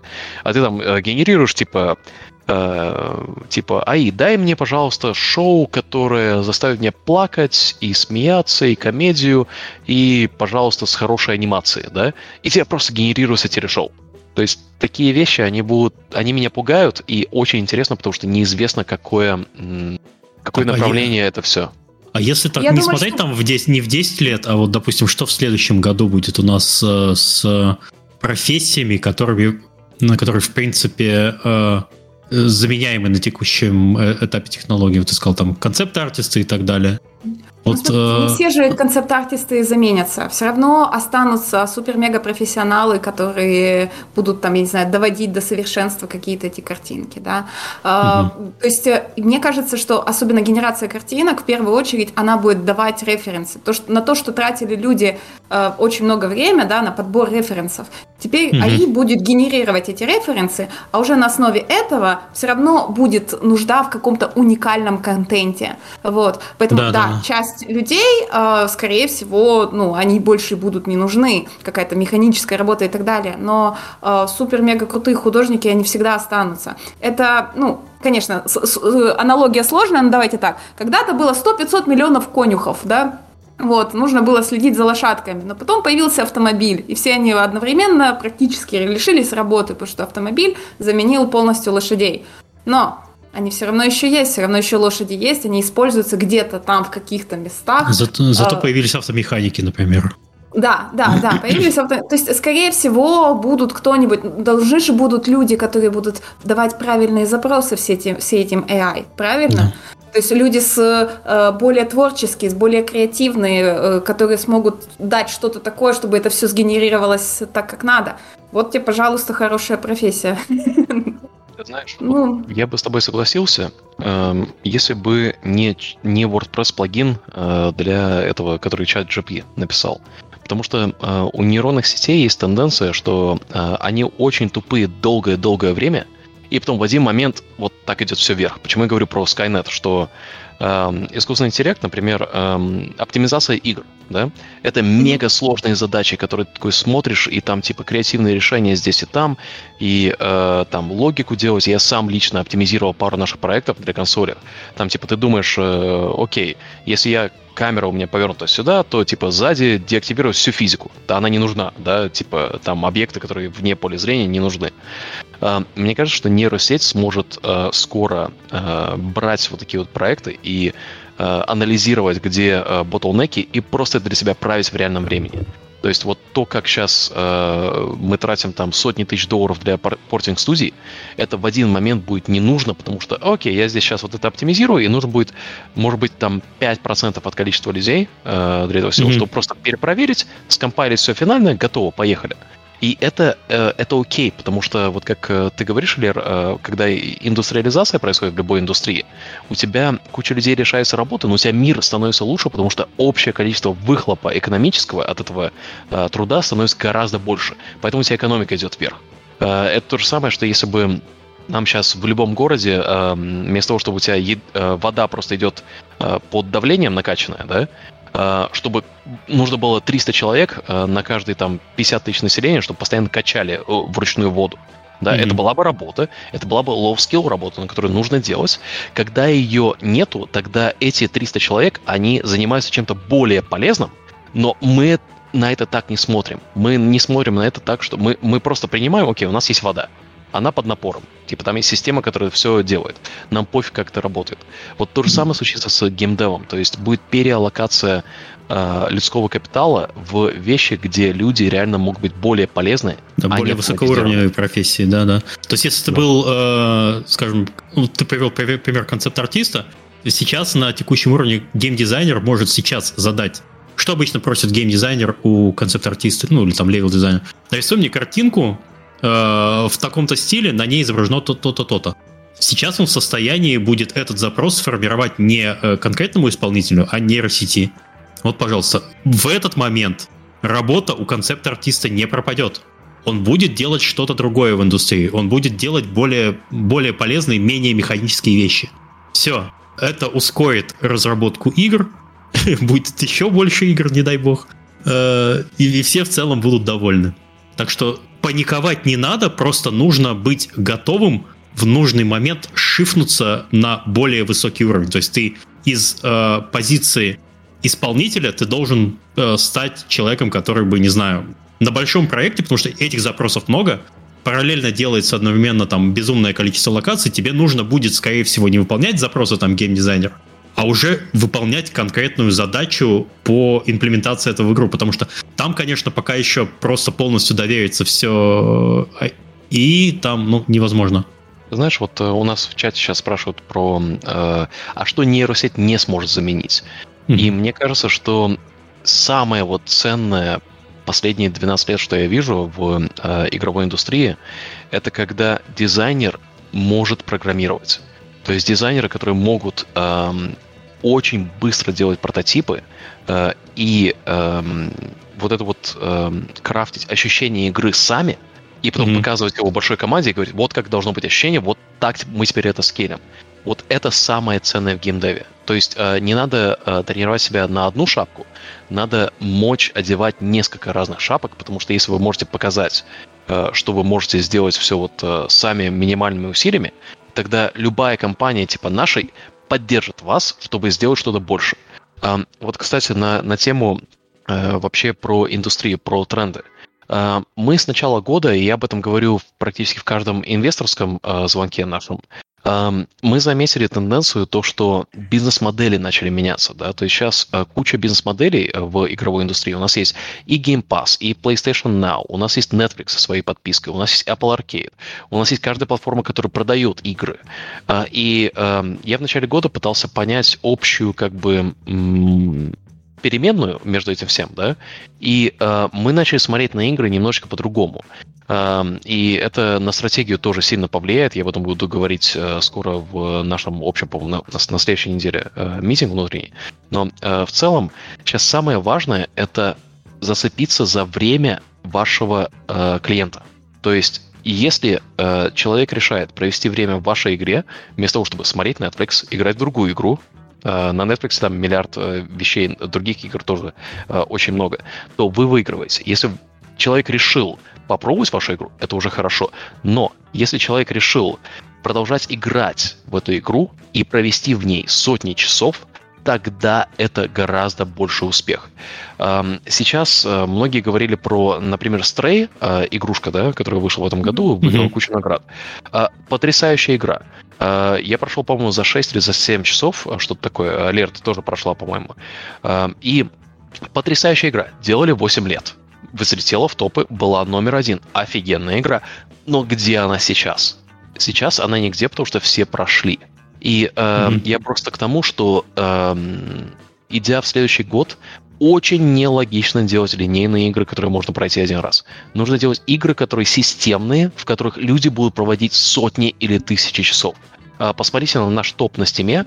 А, у нас там всегда сейчас висит Dead Side, висит там Potion Craft, а, висит э, Graveyard Keeper, Secret Neighbor, и еще пару игр, Streets of Rogue, да, вот да, постоянно стопе. Что объединяет все эти пять игр? я могу в каждой провести 200-300 часов. Легко. Да. В Deadside я уже провел больше 500 часов. И если подходить к э, разработке любого проекта с таким mindset ом, да, будь это сингла, будь это мультиплеер, то скорее всего, э, это преувеличит шанс успеха, потому что сейчас э, новому IP пробиться в топы, ну окей, есть IP, который пробивается, но закрепиться в этих топах очень тяжело. И mm-hmm. э, статы в начале э, следующего года будут выходить про этот год. И я гарантирую, что э, кто-то э, выявит статус, что э, в течение, э, что, скажем, если взять вот э, всю индустрию 2022, э, то 90% прибыли будет от 1% игр. И из этого 1% 90% это будет IP, которому больше 5 или 6 лет. То есть это Call of Duty, это э, Assassin's Creed, э, God of War и так далее. То есть большинство, львиная доля, это IP, которые уже устоялись. А, я знаю, что ценность этого IP это, это то, во что нужно вкладывать, это то, во что мы вкладываем. Если вы работаете над франшизой, а, которая уже известна, то вы приумножаете шансы своего успеха. То есть я увижу, что э, в следующем году будет много э, AA инди-разработчиков, которые э, покупают лицензии э, от э, IP-холдеров, чтобы делать игры по чему-то уже устоявшемуся. И мы это видели с uh, Teenage Mutant Ninja Turtles. Uh, я забыл, как компания называется, но они были в топе. Uh, и этот, и um, All, uh, который SpongeBob uh, All Stars Brawl. Это тоже залетел в топах, и он продался в ритейле офигенно. То есть работать над IP это станет гораздо более критично. Ну, после такого спича вообще добавить нечего. Чат там, конечно, да, забурлил. Чат, когда, да, такие, когда, когда, ты, Алекс, когда ты успеваешь в игры играть вообще? А, не, работать, когда успеваешь, если ты 500 я часов... Успеваю работать. Я не успеваю работать, в этом вся проблема, а, что я играю Алекс вначале сказал, он делегировал нужным людям, да. мне поставил а, ну 8 да. из 10, все, mm-hmm. можно спокойно в децайде 500 часов потратить. Вообще, на самом деле, когда э, генеральный директор компании играет в свои проекты, это очень сильно мотивирует вообще, это очень круто. Это хороший пример для всех. Вот, что у нас, э, Алекс, геймер. Хорошо. А, в целом, паники ни у кого по поводу AI быть не должно. Просто подумайте немножко, как шифнуть свою профессию, если вы чувствуете себя э, не в безопасности. Подумайте над тем, чтобы немножко вырасти над тем, что вы сейчас делаете. Все, хорошо. Давайте перейдем к вопросам. Э, у нас осталось где-то полчасика. Вопросов не очень много. И это хорошо, кстати, я очень люблю, когда вопросов немного. Э, по порядку. Табакерыч з Вроцлаву. На, YouTube есть некоторое количество инди-гейм-девелоперов, которые, кажется, больше ютубят, чем делают игры. Thomas Brush, Pontypants – а, но при этом учат жизни. Курсы делают, видосы с кликбейтными заголовками. Например, никогда не делайте свою игру без пяти простых советских там многоточия и тому подобное. Вопрос, это все инфо-цыганство или, имеет, или смысл имеется и можно как-то получить от этих советов пользу? А, Советов, я, я бы сказал... Не-не-не, а, подожди. А, Окей, это... давай поспорим. Давай. Это э, развлекательный контент, первую очередь. То есть это не обучающий контент, это развлекательный. Но в нем все равно есть небольшая доля э, как это полезности И, для людей, мысль, которые интересуются, мысль, да. да, да, да, да э, которых э, для людей, которые хотят войти в геймдев. То есть это вообще вот э, это, если вы уже пытаетесь профессионально делать, да, вам лучше именно прям туториалы, туториалы. Но если вы как игрок, который хочет, вот интересуется просто как делают игры, да, а, и хоть как-то войти в индустрию, эти видео могут помочь вам чуть-чуть вот понять, куда вообще двигаться, на что смотреть и так далее на базовом начальном уровне. Но если вы хотите продвигаться дальше, то их, конечно же, не хватит, и лучше смотреть э, нормальных, э, искать э, а, туториалы и так далее. Слушать, как делают игры. Чтобы вы это, чтобы вы понимали вообще, как это да. все работает. Да, мы же тоже вас, извините, э, не можем научить э, каким-то супер-мега крутым да. Э, вещам, но мы иногда делаем специальные выпуски или приглашаем гостей, которые направляют в нужное направление или хотя бы на что обращать внимание, где искать какую-то да. информацию, кого слушать, где что это. Вот так. Вот там Миша Чупраков пришел к концу подкаста. Миша, Миша! перемотай там куда-нибудь, мы там тебе... Да, мы тебя да. подписали на постмортом, э, чтобы ты понимал. Ты в Гданьск да. летишь э, все. на Твгам. Миша, если нету визы э, польской, начинай делать, Не потому получается. что все, будешь рассказывать про Potion Craft, и на тебя будут смотреть поляки. Все, готов. Он сейчас из чата убежит, подождите, ловите его. Ой, ой, мой контакт-менеджер уже в чате. Все, Никита его уже.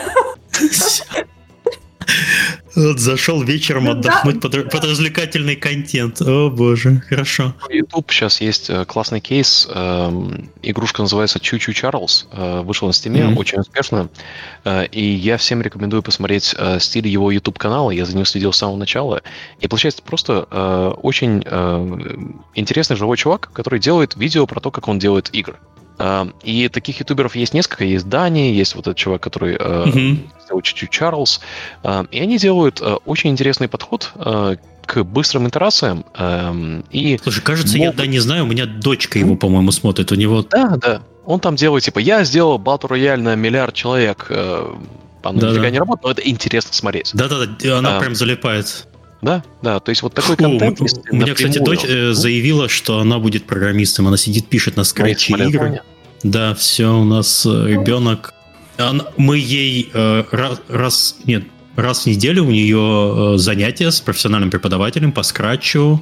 Вот она сидит, занимается, написала уже игру по туториалу, все как бы. Вот у нее есть вот этот склад логический, и она вот э, мы это культивируем с женой.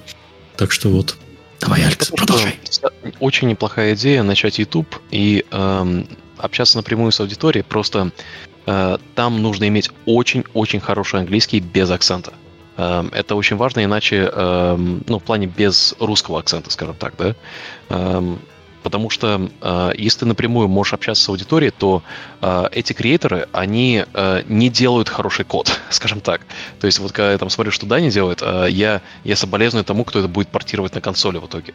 Но это вполне окей, э, и создать свой YouTube-канал, быть креатором и делать интересный контент, который в первую очередь интересный, а не продавать игры, а потом, может быть, продавать игры. Это вполне нормальный бизнес-план, потому что э, быть креатором и иметь свою аудиторию, которая прямая, которая прямо с тобой общается, это очень круто.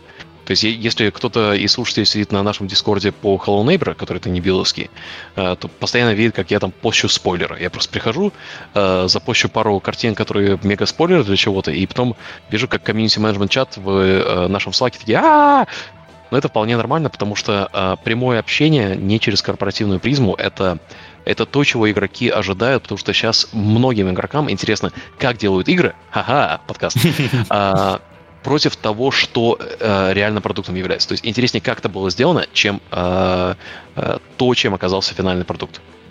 Процесс э, более, более увлекает. От него же второй вопрос. Э, как нам Тарков и как игра, если есть опыт, и как геймдев проект, э, в скобках долгая платная бета, вайп и в целом процесс разработки. Окей, я в Тарков э, меньше сотни наиграл, э, и довольно-таки рано. Ноль. То есть э, э, идея, вот этот core loop, да, э, который Тарков придумали, ну, придумали Иш, да, он гениален. Когда у тебя есть лут, когда ты входишь э, в рейд и когда ты можешь э, наткнуться на другого игрока. Э, сейчас э, вышел Call of Duty Warzone 2, DMZ режим. Я mm-hmm. только в него играю. Э, и они, Я в него сути... незаметно 20 часов наиграл. То есть, типа, вот э, mm-hmm. еще одну каточку с друзьями mm-hmm. такой. Хоба, хоба. С Алексом mm-hmm. даже успел поиграть. Вообще. То есть, если вам интересно понять, что такое Тарков, э, заходите в Call of Duty Warzone 2 в DMZ режим, вы поймете общий принцип. Э, несмотря на то, что он не такой потный, он не такой хардкорный, но он имеет общий доступ. Одновременно с этим у нас есть э, игры типа Мародер, Marauders на Steam вышли. Они сейчас немножко загнулись, потому что там апдейтов недостаточно, но эта игра доказала, что э, концепт того, когда у тебя есть шутер, есть лут, к которому люди привлечены эмоционально, э, и это очень хардкорно э, и очень компетитив, очень соревновательно, это новая ступень в шутерах. То есть э, благодаря играм типа Таркова э, э, контра нерелевантна. Это mm-hmm. контра мертва. Valorant мертв. Э, всем пофиг на Valorant. Э, любой Battle Royale мертв все, Battle Royale больше нету, есть только Tarkov-like игры. А, и это, э, то, что я говорю, это все увидят примерно через год. А, потому что выйдут пару шутеров, которые там... Overwatch 2 э, мертв, всем пофиг. Halo мертв, всем пофиг. Почему? Потому что эмоциональная привязанность к луту и то, тот адреналин, который ты испытываешь, когда ты слышишь, что это фак, это игрок, это не бот, это, mm-hmm. это сложно описать. И э, по сути, что Тарков и Таркова подобные игры сделали, это конденсировали ощущение, которое было у людей, которые играли в Rust, в Ark, в тот же uh, Dead Side, uh, 10 часов в 10 минут. Вот это вот та эмоция.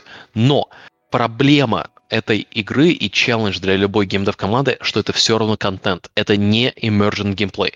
Emergent gameplay это когда э, игроки просто собираются и сами для себя по системе делают контент в Tarkov-like играх это все равно контент. И это видно на примерно 50-м часу Call of Duty DMZ, потому что ты уже знаешь все миссии. Ты уже их mm-hmm. делал 50 раз.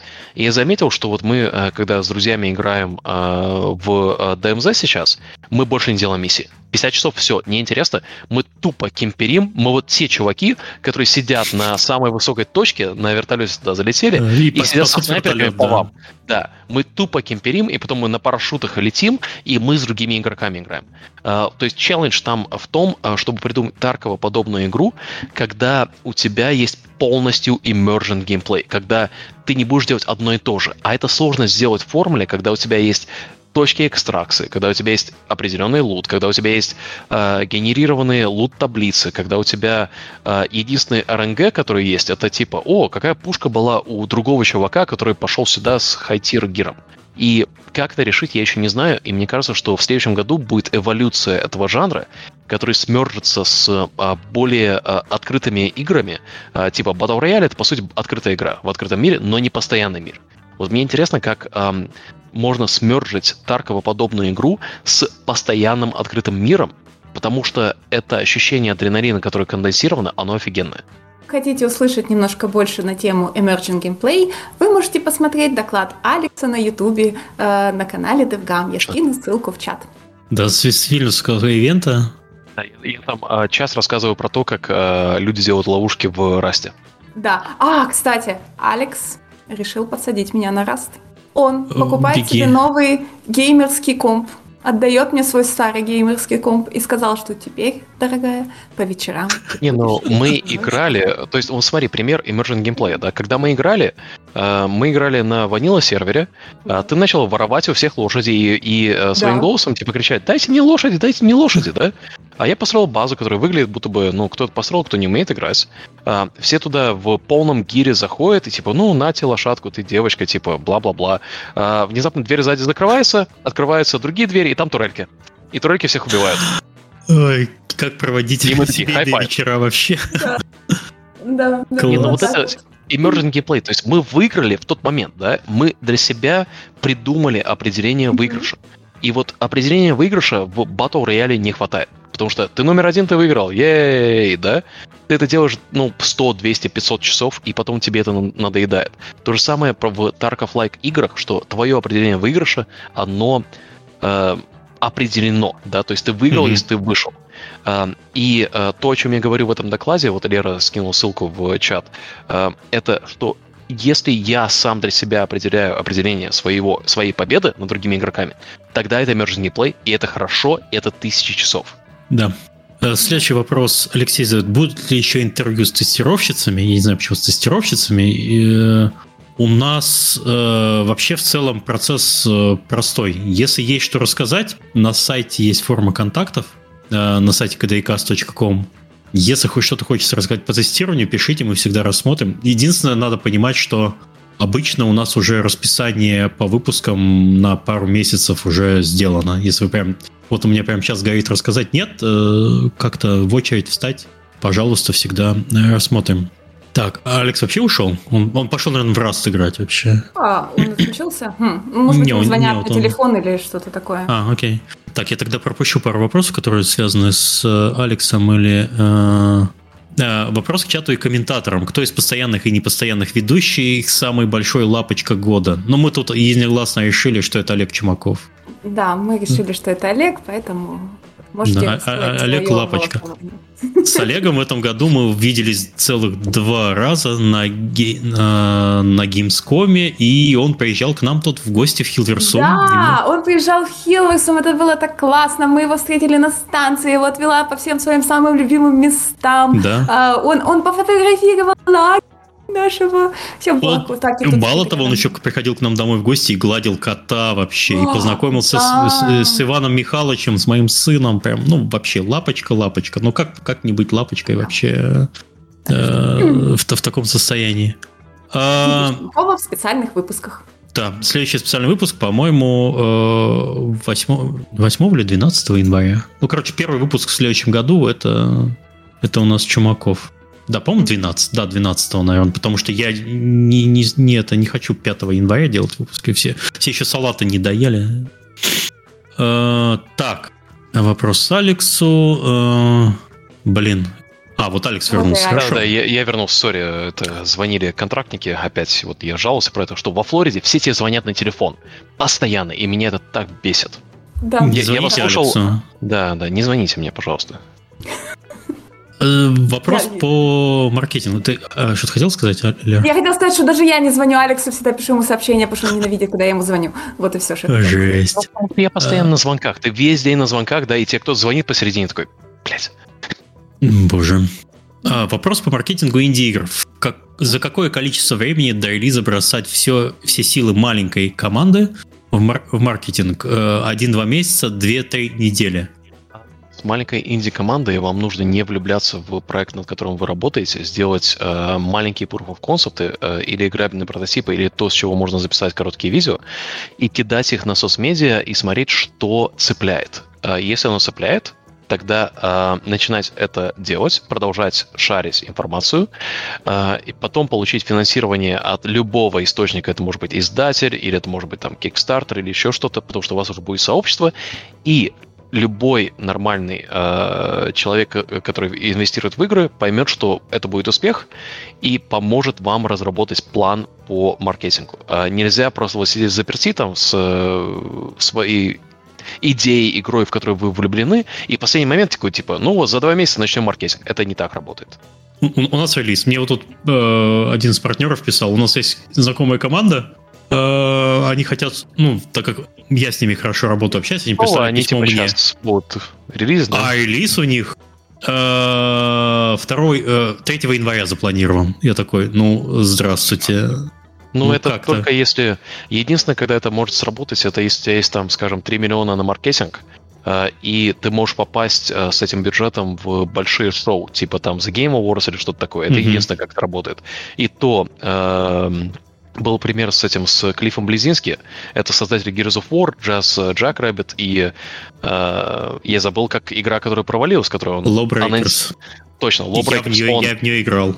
ну, ты и 50 других человек. Эм, это получается пример, когда вот то, о чем я говорю, совершенно не сработало. Он такой выходит на сцену, говорит, ей, бета, моей новой игры, вот ее трейлер, всем пофиг. Да. И есть мое любимое видео от Кроубата. Есть такой чувак, который делает видео на Ютубе про uh, The Rise Блин, от него нарезок давно не было. Не, он периодически типа раз в несколько месяцев что-то выпускает. Последнее тоже что-то смотрел. Короче, посмотрите его видео, оно, по-моему, длится 9 минут, я его пересматриваю бесконечное число раз. И когда у нас в Дискорде, в нашем КДИшном Дискорде, каждый раз, когда упоминают Lawbreakers, я пошу и пощу эту ссылку. У меня традиция есть такая, потому что видео очень трогательное. Там прям все ошибки указаны. То есть начинайте маркетинг сразу же, как только вам есть что-то показывать. Собирайте фолловеров, собирайте э, impressions ы, Э, прямо вот бросать все за один-два месяца и только маркетингом заниматься нет. Делайте игру, просто к этому моменту у вас уже должно быть что-то. Не, нельзя. Очень важно, что будет куча людей, которые вам будут говорить, что этого делать нельзя. Это часто люди из AAA, которые э, закалки, э, то есть они такие, ну мы не будем анонсировать, у нас типа строгий НДА. Да, ты работаешь над IP, которому 25 лет. Да, mm-hmm. типа, если ты работаешь над God of War, да, не пост гифки, это понятно. Но если вы работаете над новым IP, нужно как можно раньше понять, взлетит ли это. Если вы работаете над IP, которому там больше 10 лет, тогда да, тогда у вас уже есть встроенная аудитория, mm-hmm. но нельзя слушать советы, и это меня так бесит. Я, я на звонках иногда просто срываюсь, когда мне кто-то говорит, а, вы анонсировали? Не, ну, не надо анонсировать. Такой, задушу тебя. Эм, и это говорят люди с AAA опытом, и поэтому интуиция как бы и логика говорят, надо же слушать, они же знают, что делать. Да, они знают, что делать. С IP, которому 25 лет. И стоимостью миллиарда долларов, да, все правильно. Да. Э, Ник спрашивает у тебя, Алекс, возле какого монумента в Rust он обычно строит базу в начале вайпа? Имхосфера имба. Рядом со сферой мне не нравится строить, потому что э, я, я строю рядом со сферой, только если э, рядом с ней высокая горка. То есть, если ты построил э, базу там, да, ты можешь построить вышку, и ты можешь кемперить сферу, и потом просто на вертолете э, летать туда-обратно, э, чтобы лут собирать. Я обычно строю рядом с э, большой э, рыболовной деревней, потому что там есть доступ к, э, э, к метро, да, то есть ты можешь спокойно передвигаться по карте через метро. А, и там есть, э, можно купить лодку легко, и ты можешь быть на воде. Если ты на воде, то ты знаешь на 90%, что э, тебя будут атаковать, скорее всего, с суши. И тогда дизайн базы, он очень логичен становится. А, и также эм, это можно играть и как соло, и э, с группой, потому что ты как соло можешь спокойно взять э, нефтяную вышку. И самый, э, мне кажется, что сейчас самый важный монумент после вайпа, который изучился буквально вот две недели назад, это танкер, который выходит. Потому что его можно взять соло без проблем. Ты просто берешь лодку и едешь туда.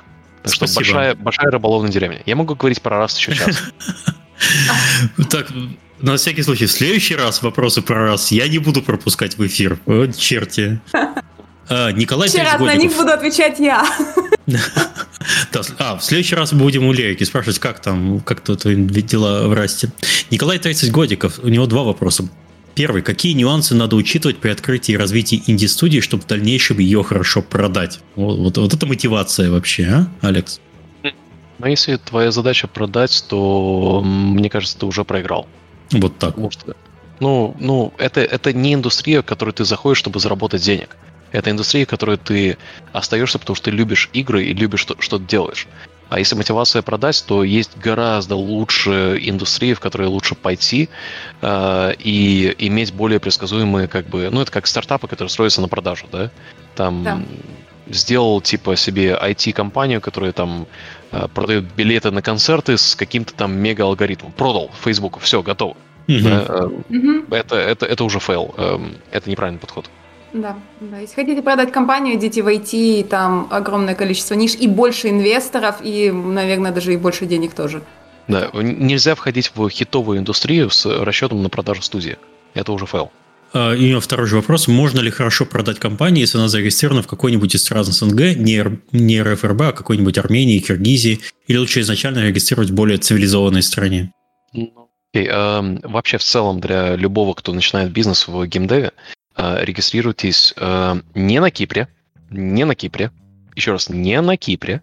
Регистрируйтесь в Британии, в любой стране Евросоюза, которая не Кипр, и не Мальта, потому что это офшорные зоны, ну, потому Гонконг, что восприятие... Еще.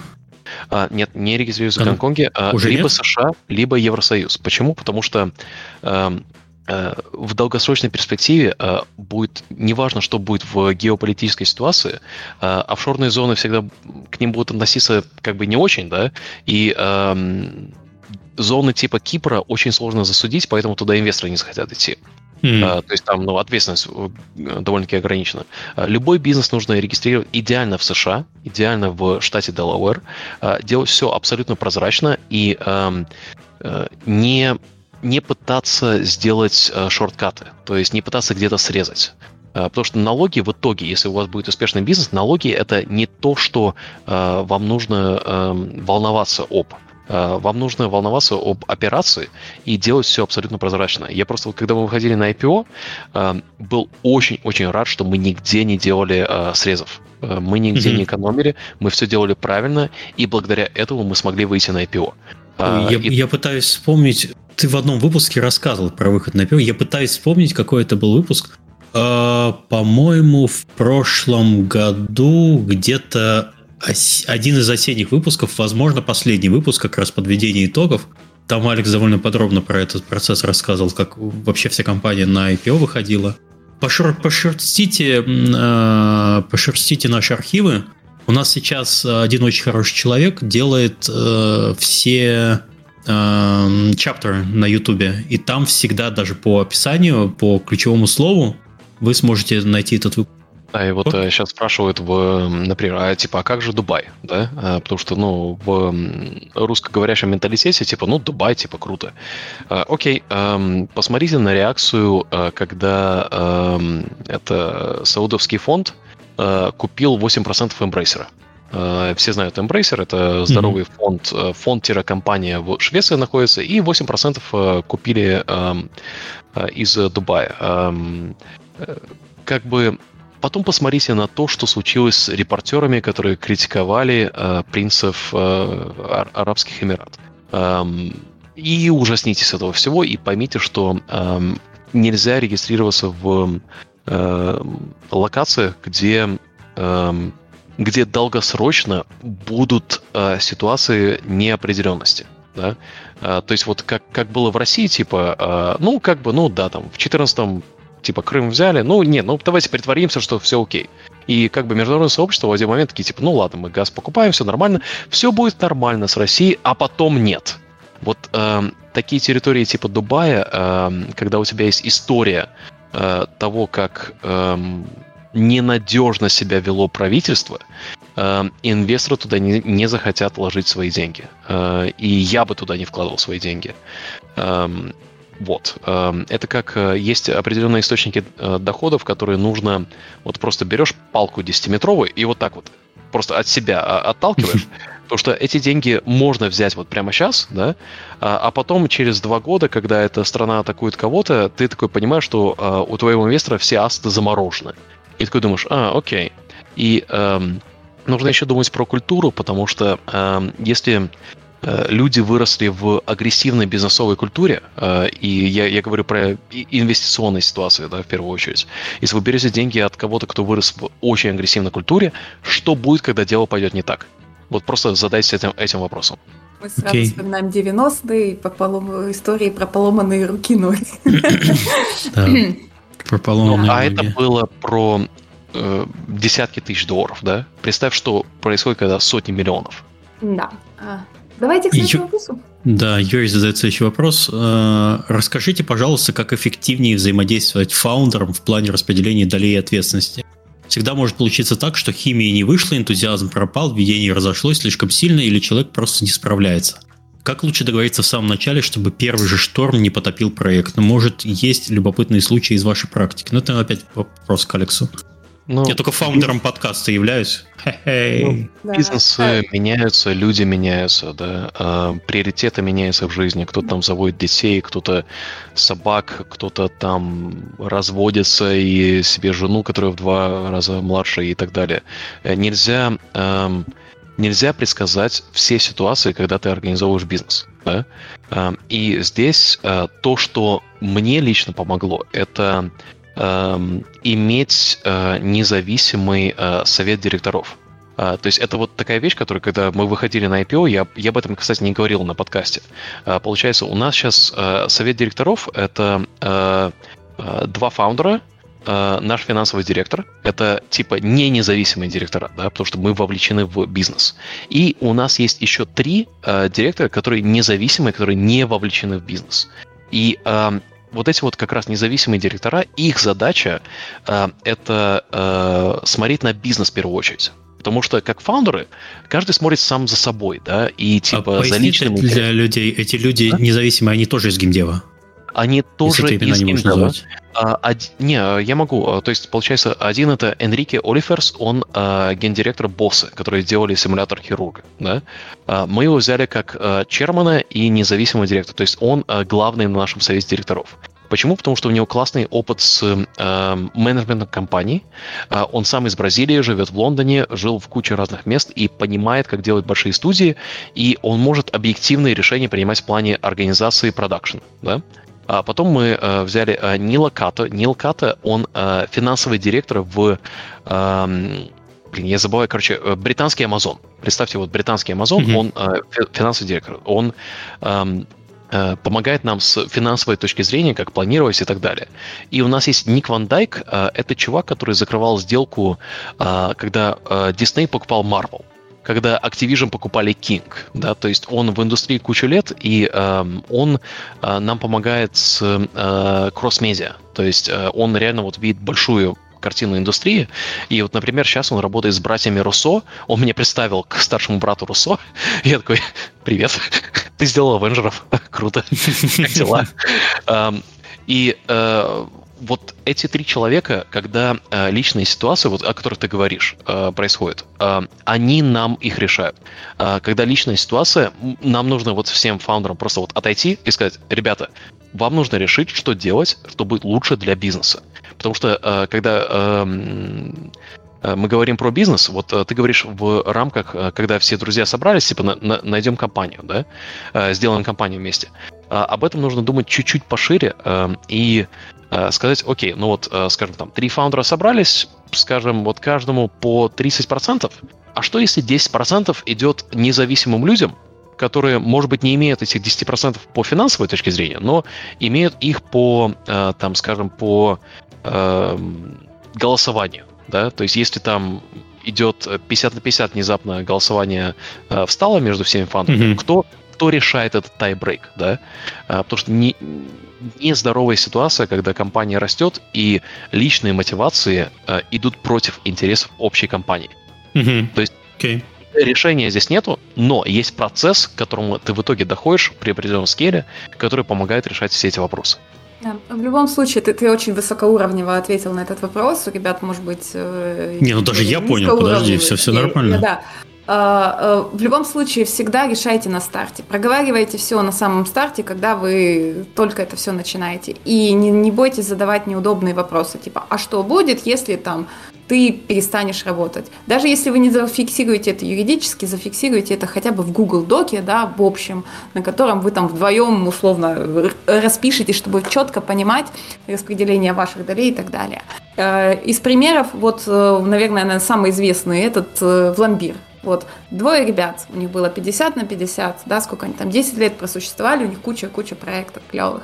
Но они сразу изначально договорились, то если вдруг мы будем распродаться, если мы типа не сработаемся, мы просто закрываем компанию. Все, мы никто не будет из нас владеть этой компанией. И они на этом согласились, теперь каждый там занимается чем угодно. Но они приняли это решение, когда они были тинейджерами, которые не имели да. опыта в жизни, не поним... Ты не можешь принять в 20 лет решение за себя 30-летнего. Вот это самая тупость в этой ситуации. Потому что э, э, это как, ну, почему большинство ранних браков распадается, когда там люди э, женятся в 18? Потому что люди не знают, кем они будут, когда они будут взрослые. Да, это да, Лера, подумать. Да, типа, здесь никто не разводился ни разу. Ага. Но в целом э, идея в том, что бизнес это э, ты не понимаешь, чего ты будешь ходить. э, хотеть в определенный э, период. То есть Алекс в 34 сегодня э, думает, что он э, понимает, чего хочет, но 40-летний Алекс будет думать немножко о другом. То есть я не могу сейчас принять за себя решение будущего себя, потому что я не знаю, кем я буду в 40 лет. И то же самое в начале бизнеса. Поэтому э, проговаривать такие вещи окей, но на примере Вламбира э, я тебе скажу, что э, я бы с удовольствием купил этот бренд без Рами, без JW, потому что это офигенный бренд, делает определенные игры, и в этом было бы гораздо больше ценности общей, потому что они наработали эту аудиторию, чем э, вот это вот э, инди э, такая э, как э, сигналинг такой, типа, мы инди, типа, если у нас нет, то мы... Расп... Ну, бренд офигенный. Они mm-hmm. сделали крутой бренд. И ценность потерялась от этого бренда, как они распались. Так, и он же просит, да, просит, пожалуйста, дайте прогноз на следующий год по рынку труда. Интересует влияние рецессии, войны и нейросетей. Вопрос э, не совсем понятно, территориальный прогноз или, или профессии, или что? Эм, про все, кроме рецессии мы говорили э, на эту тему. Эм, про рецессию я могу прямо четко сказать, что будет все очень плохо. Прямо в марте-апреле следующего года. Э, это когда э, будет э, точка, когда э, большинство Европы э, понимает, что не может себе позволить или нужно выбирать между едой и отоплением – особенно в Германии, а это самая большая индустриальная страна в Европе. Э, и рецессия будет э, в плане того, что люди будут играть больше в игры, но меньше тратить на игры. И в нашем контексте это очень важно, потому что более агрессивные скидки будут важны, и люди будут переключаться на больше подписочных сервисов. Это в любой рецессии гарантировано, эм, и как общий рынок как бы вот сейчас такая большая инфляция пошла в Сербии, инфляция пошла в Голландии, пошла в Риге, пошла, где мы оперируем. Во время рецессии все пойдет вниз, и это э, значит, что вот прямо сейчас, в декабре, э, если вы получаете рождественские бонусы или еще что-то, не тратьте деньги. Деньги сейчас нужно хранить, потому что в следующем году они будут гораздо более ценны. То есть иметь деньги на руках станет гораздо более важно, чем инвестировать их сегодня. Это рецессия. Не покупайте видеокарты, дорогие сейчас. А, Алекс, э, забабахаем э, распродажу на Стиме, назовем ее э, распродажей э, под рецессию, что-нибудь да, такое. Да-да-да, типа The Recession Sale. The Recession Sale. О, е, офигенно, делаем вообще. О, там идея, скидки 90%, 90%. Ну, 9 из... Я, хочу, я в следующем году хочу 9 из 10, Алекс. От тебя оценка. Все, фиг, все фигачим, фигачим. Рецессия, ура, скидки, все. Класс. А, а по рынку труда-то что? Ну, с, э, что вообще будет меняться? Ну, скажем, не знаю, э, если это касается России, то, не знаю, без релокации, наверное, люди... Если у вас работы нету в геймдеве, это, простите, это просто реальность, которая где-то в феврале присядет ко всем. Но подожди, есть же все равно локальный рынок. Я понимаю, что э, все ждут, что Россия закроется, да, э, как в культурном плане, так и в плане технологий. Есть э, компании, которые, скажем, работают только на локальный рынок. Это, ну, допустим, то, про что мы практически никогда не говорим, а игры, например, э, для социальных сетей, для ВКонтакте, например, для каких-нибудь, для одноклассников. Там же есть аудитория, вот там, наверное, можно будет найти себе работу и работать чисто на российский рынок. Но лично мое мнение, я думаю, совпадает с Алексом, это довольно бесперспективное занятие, и э, полностью посвящать себя этому процессу, наверное, не стоит.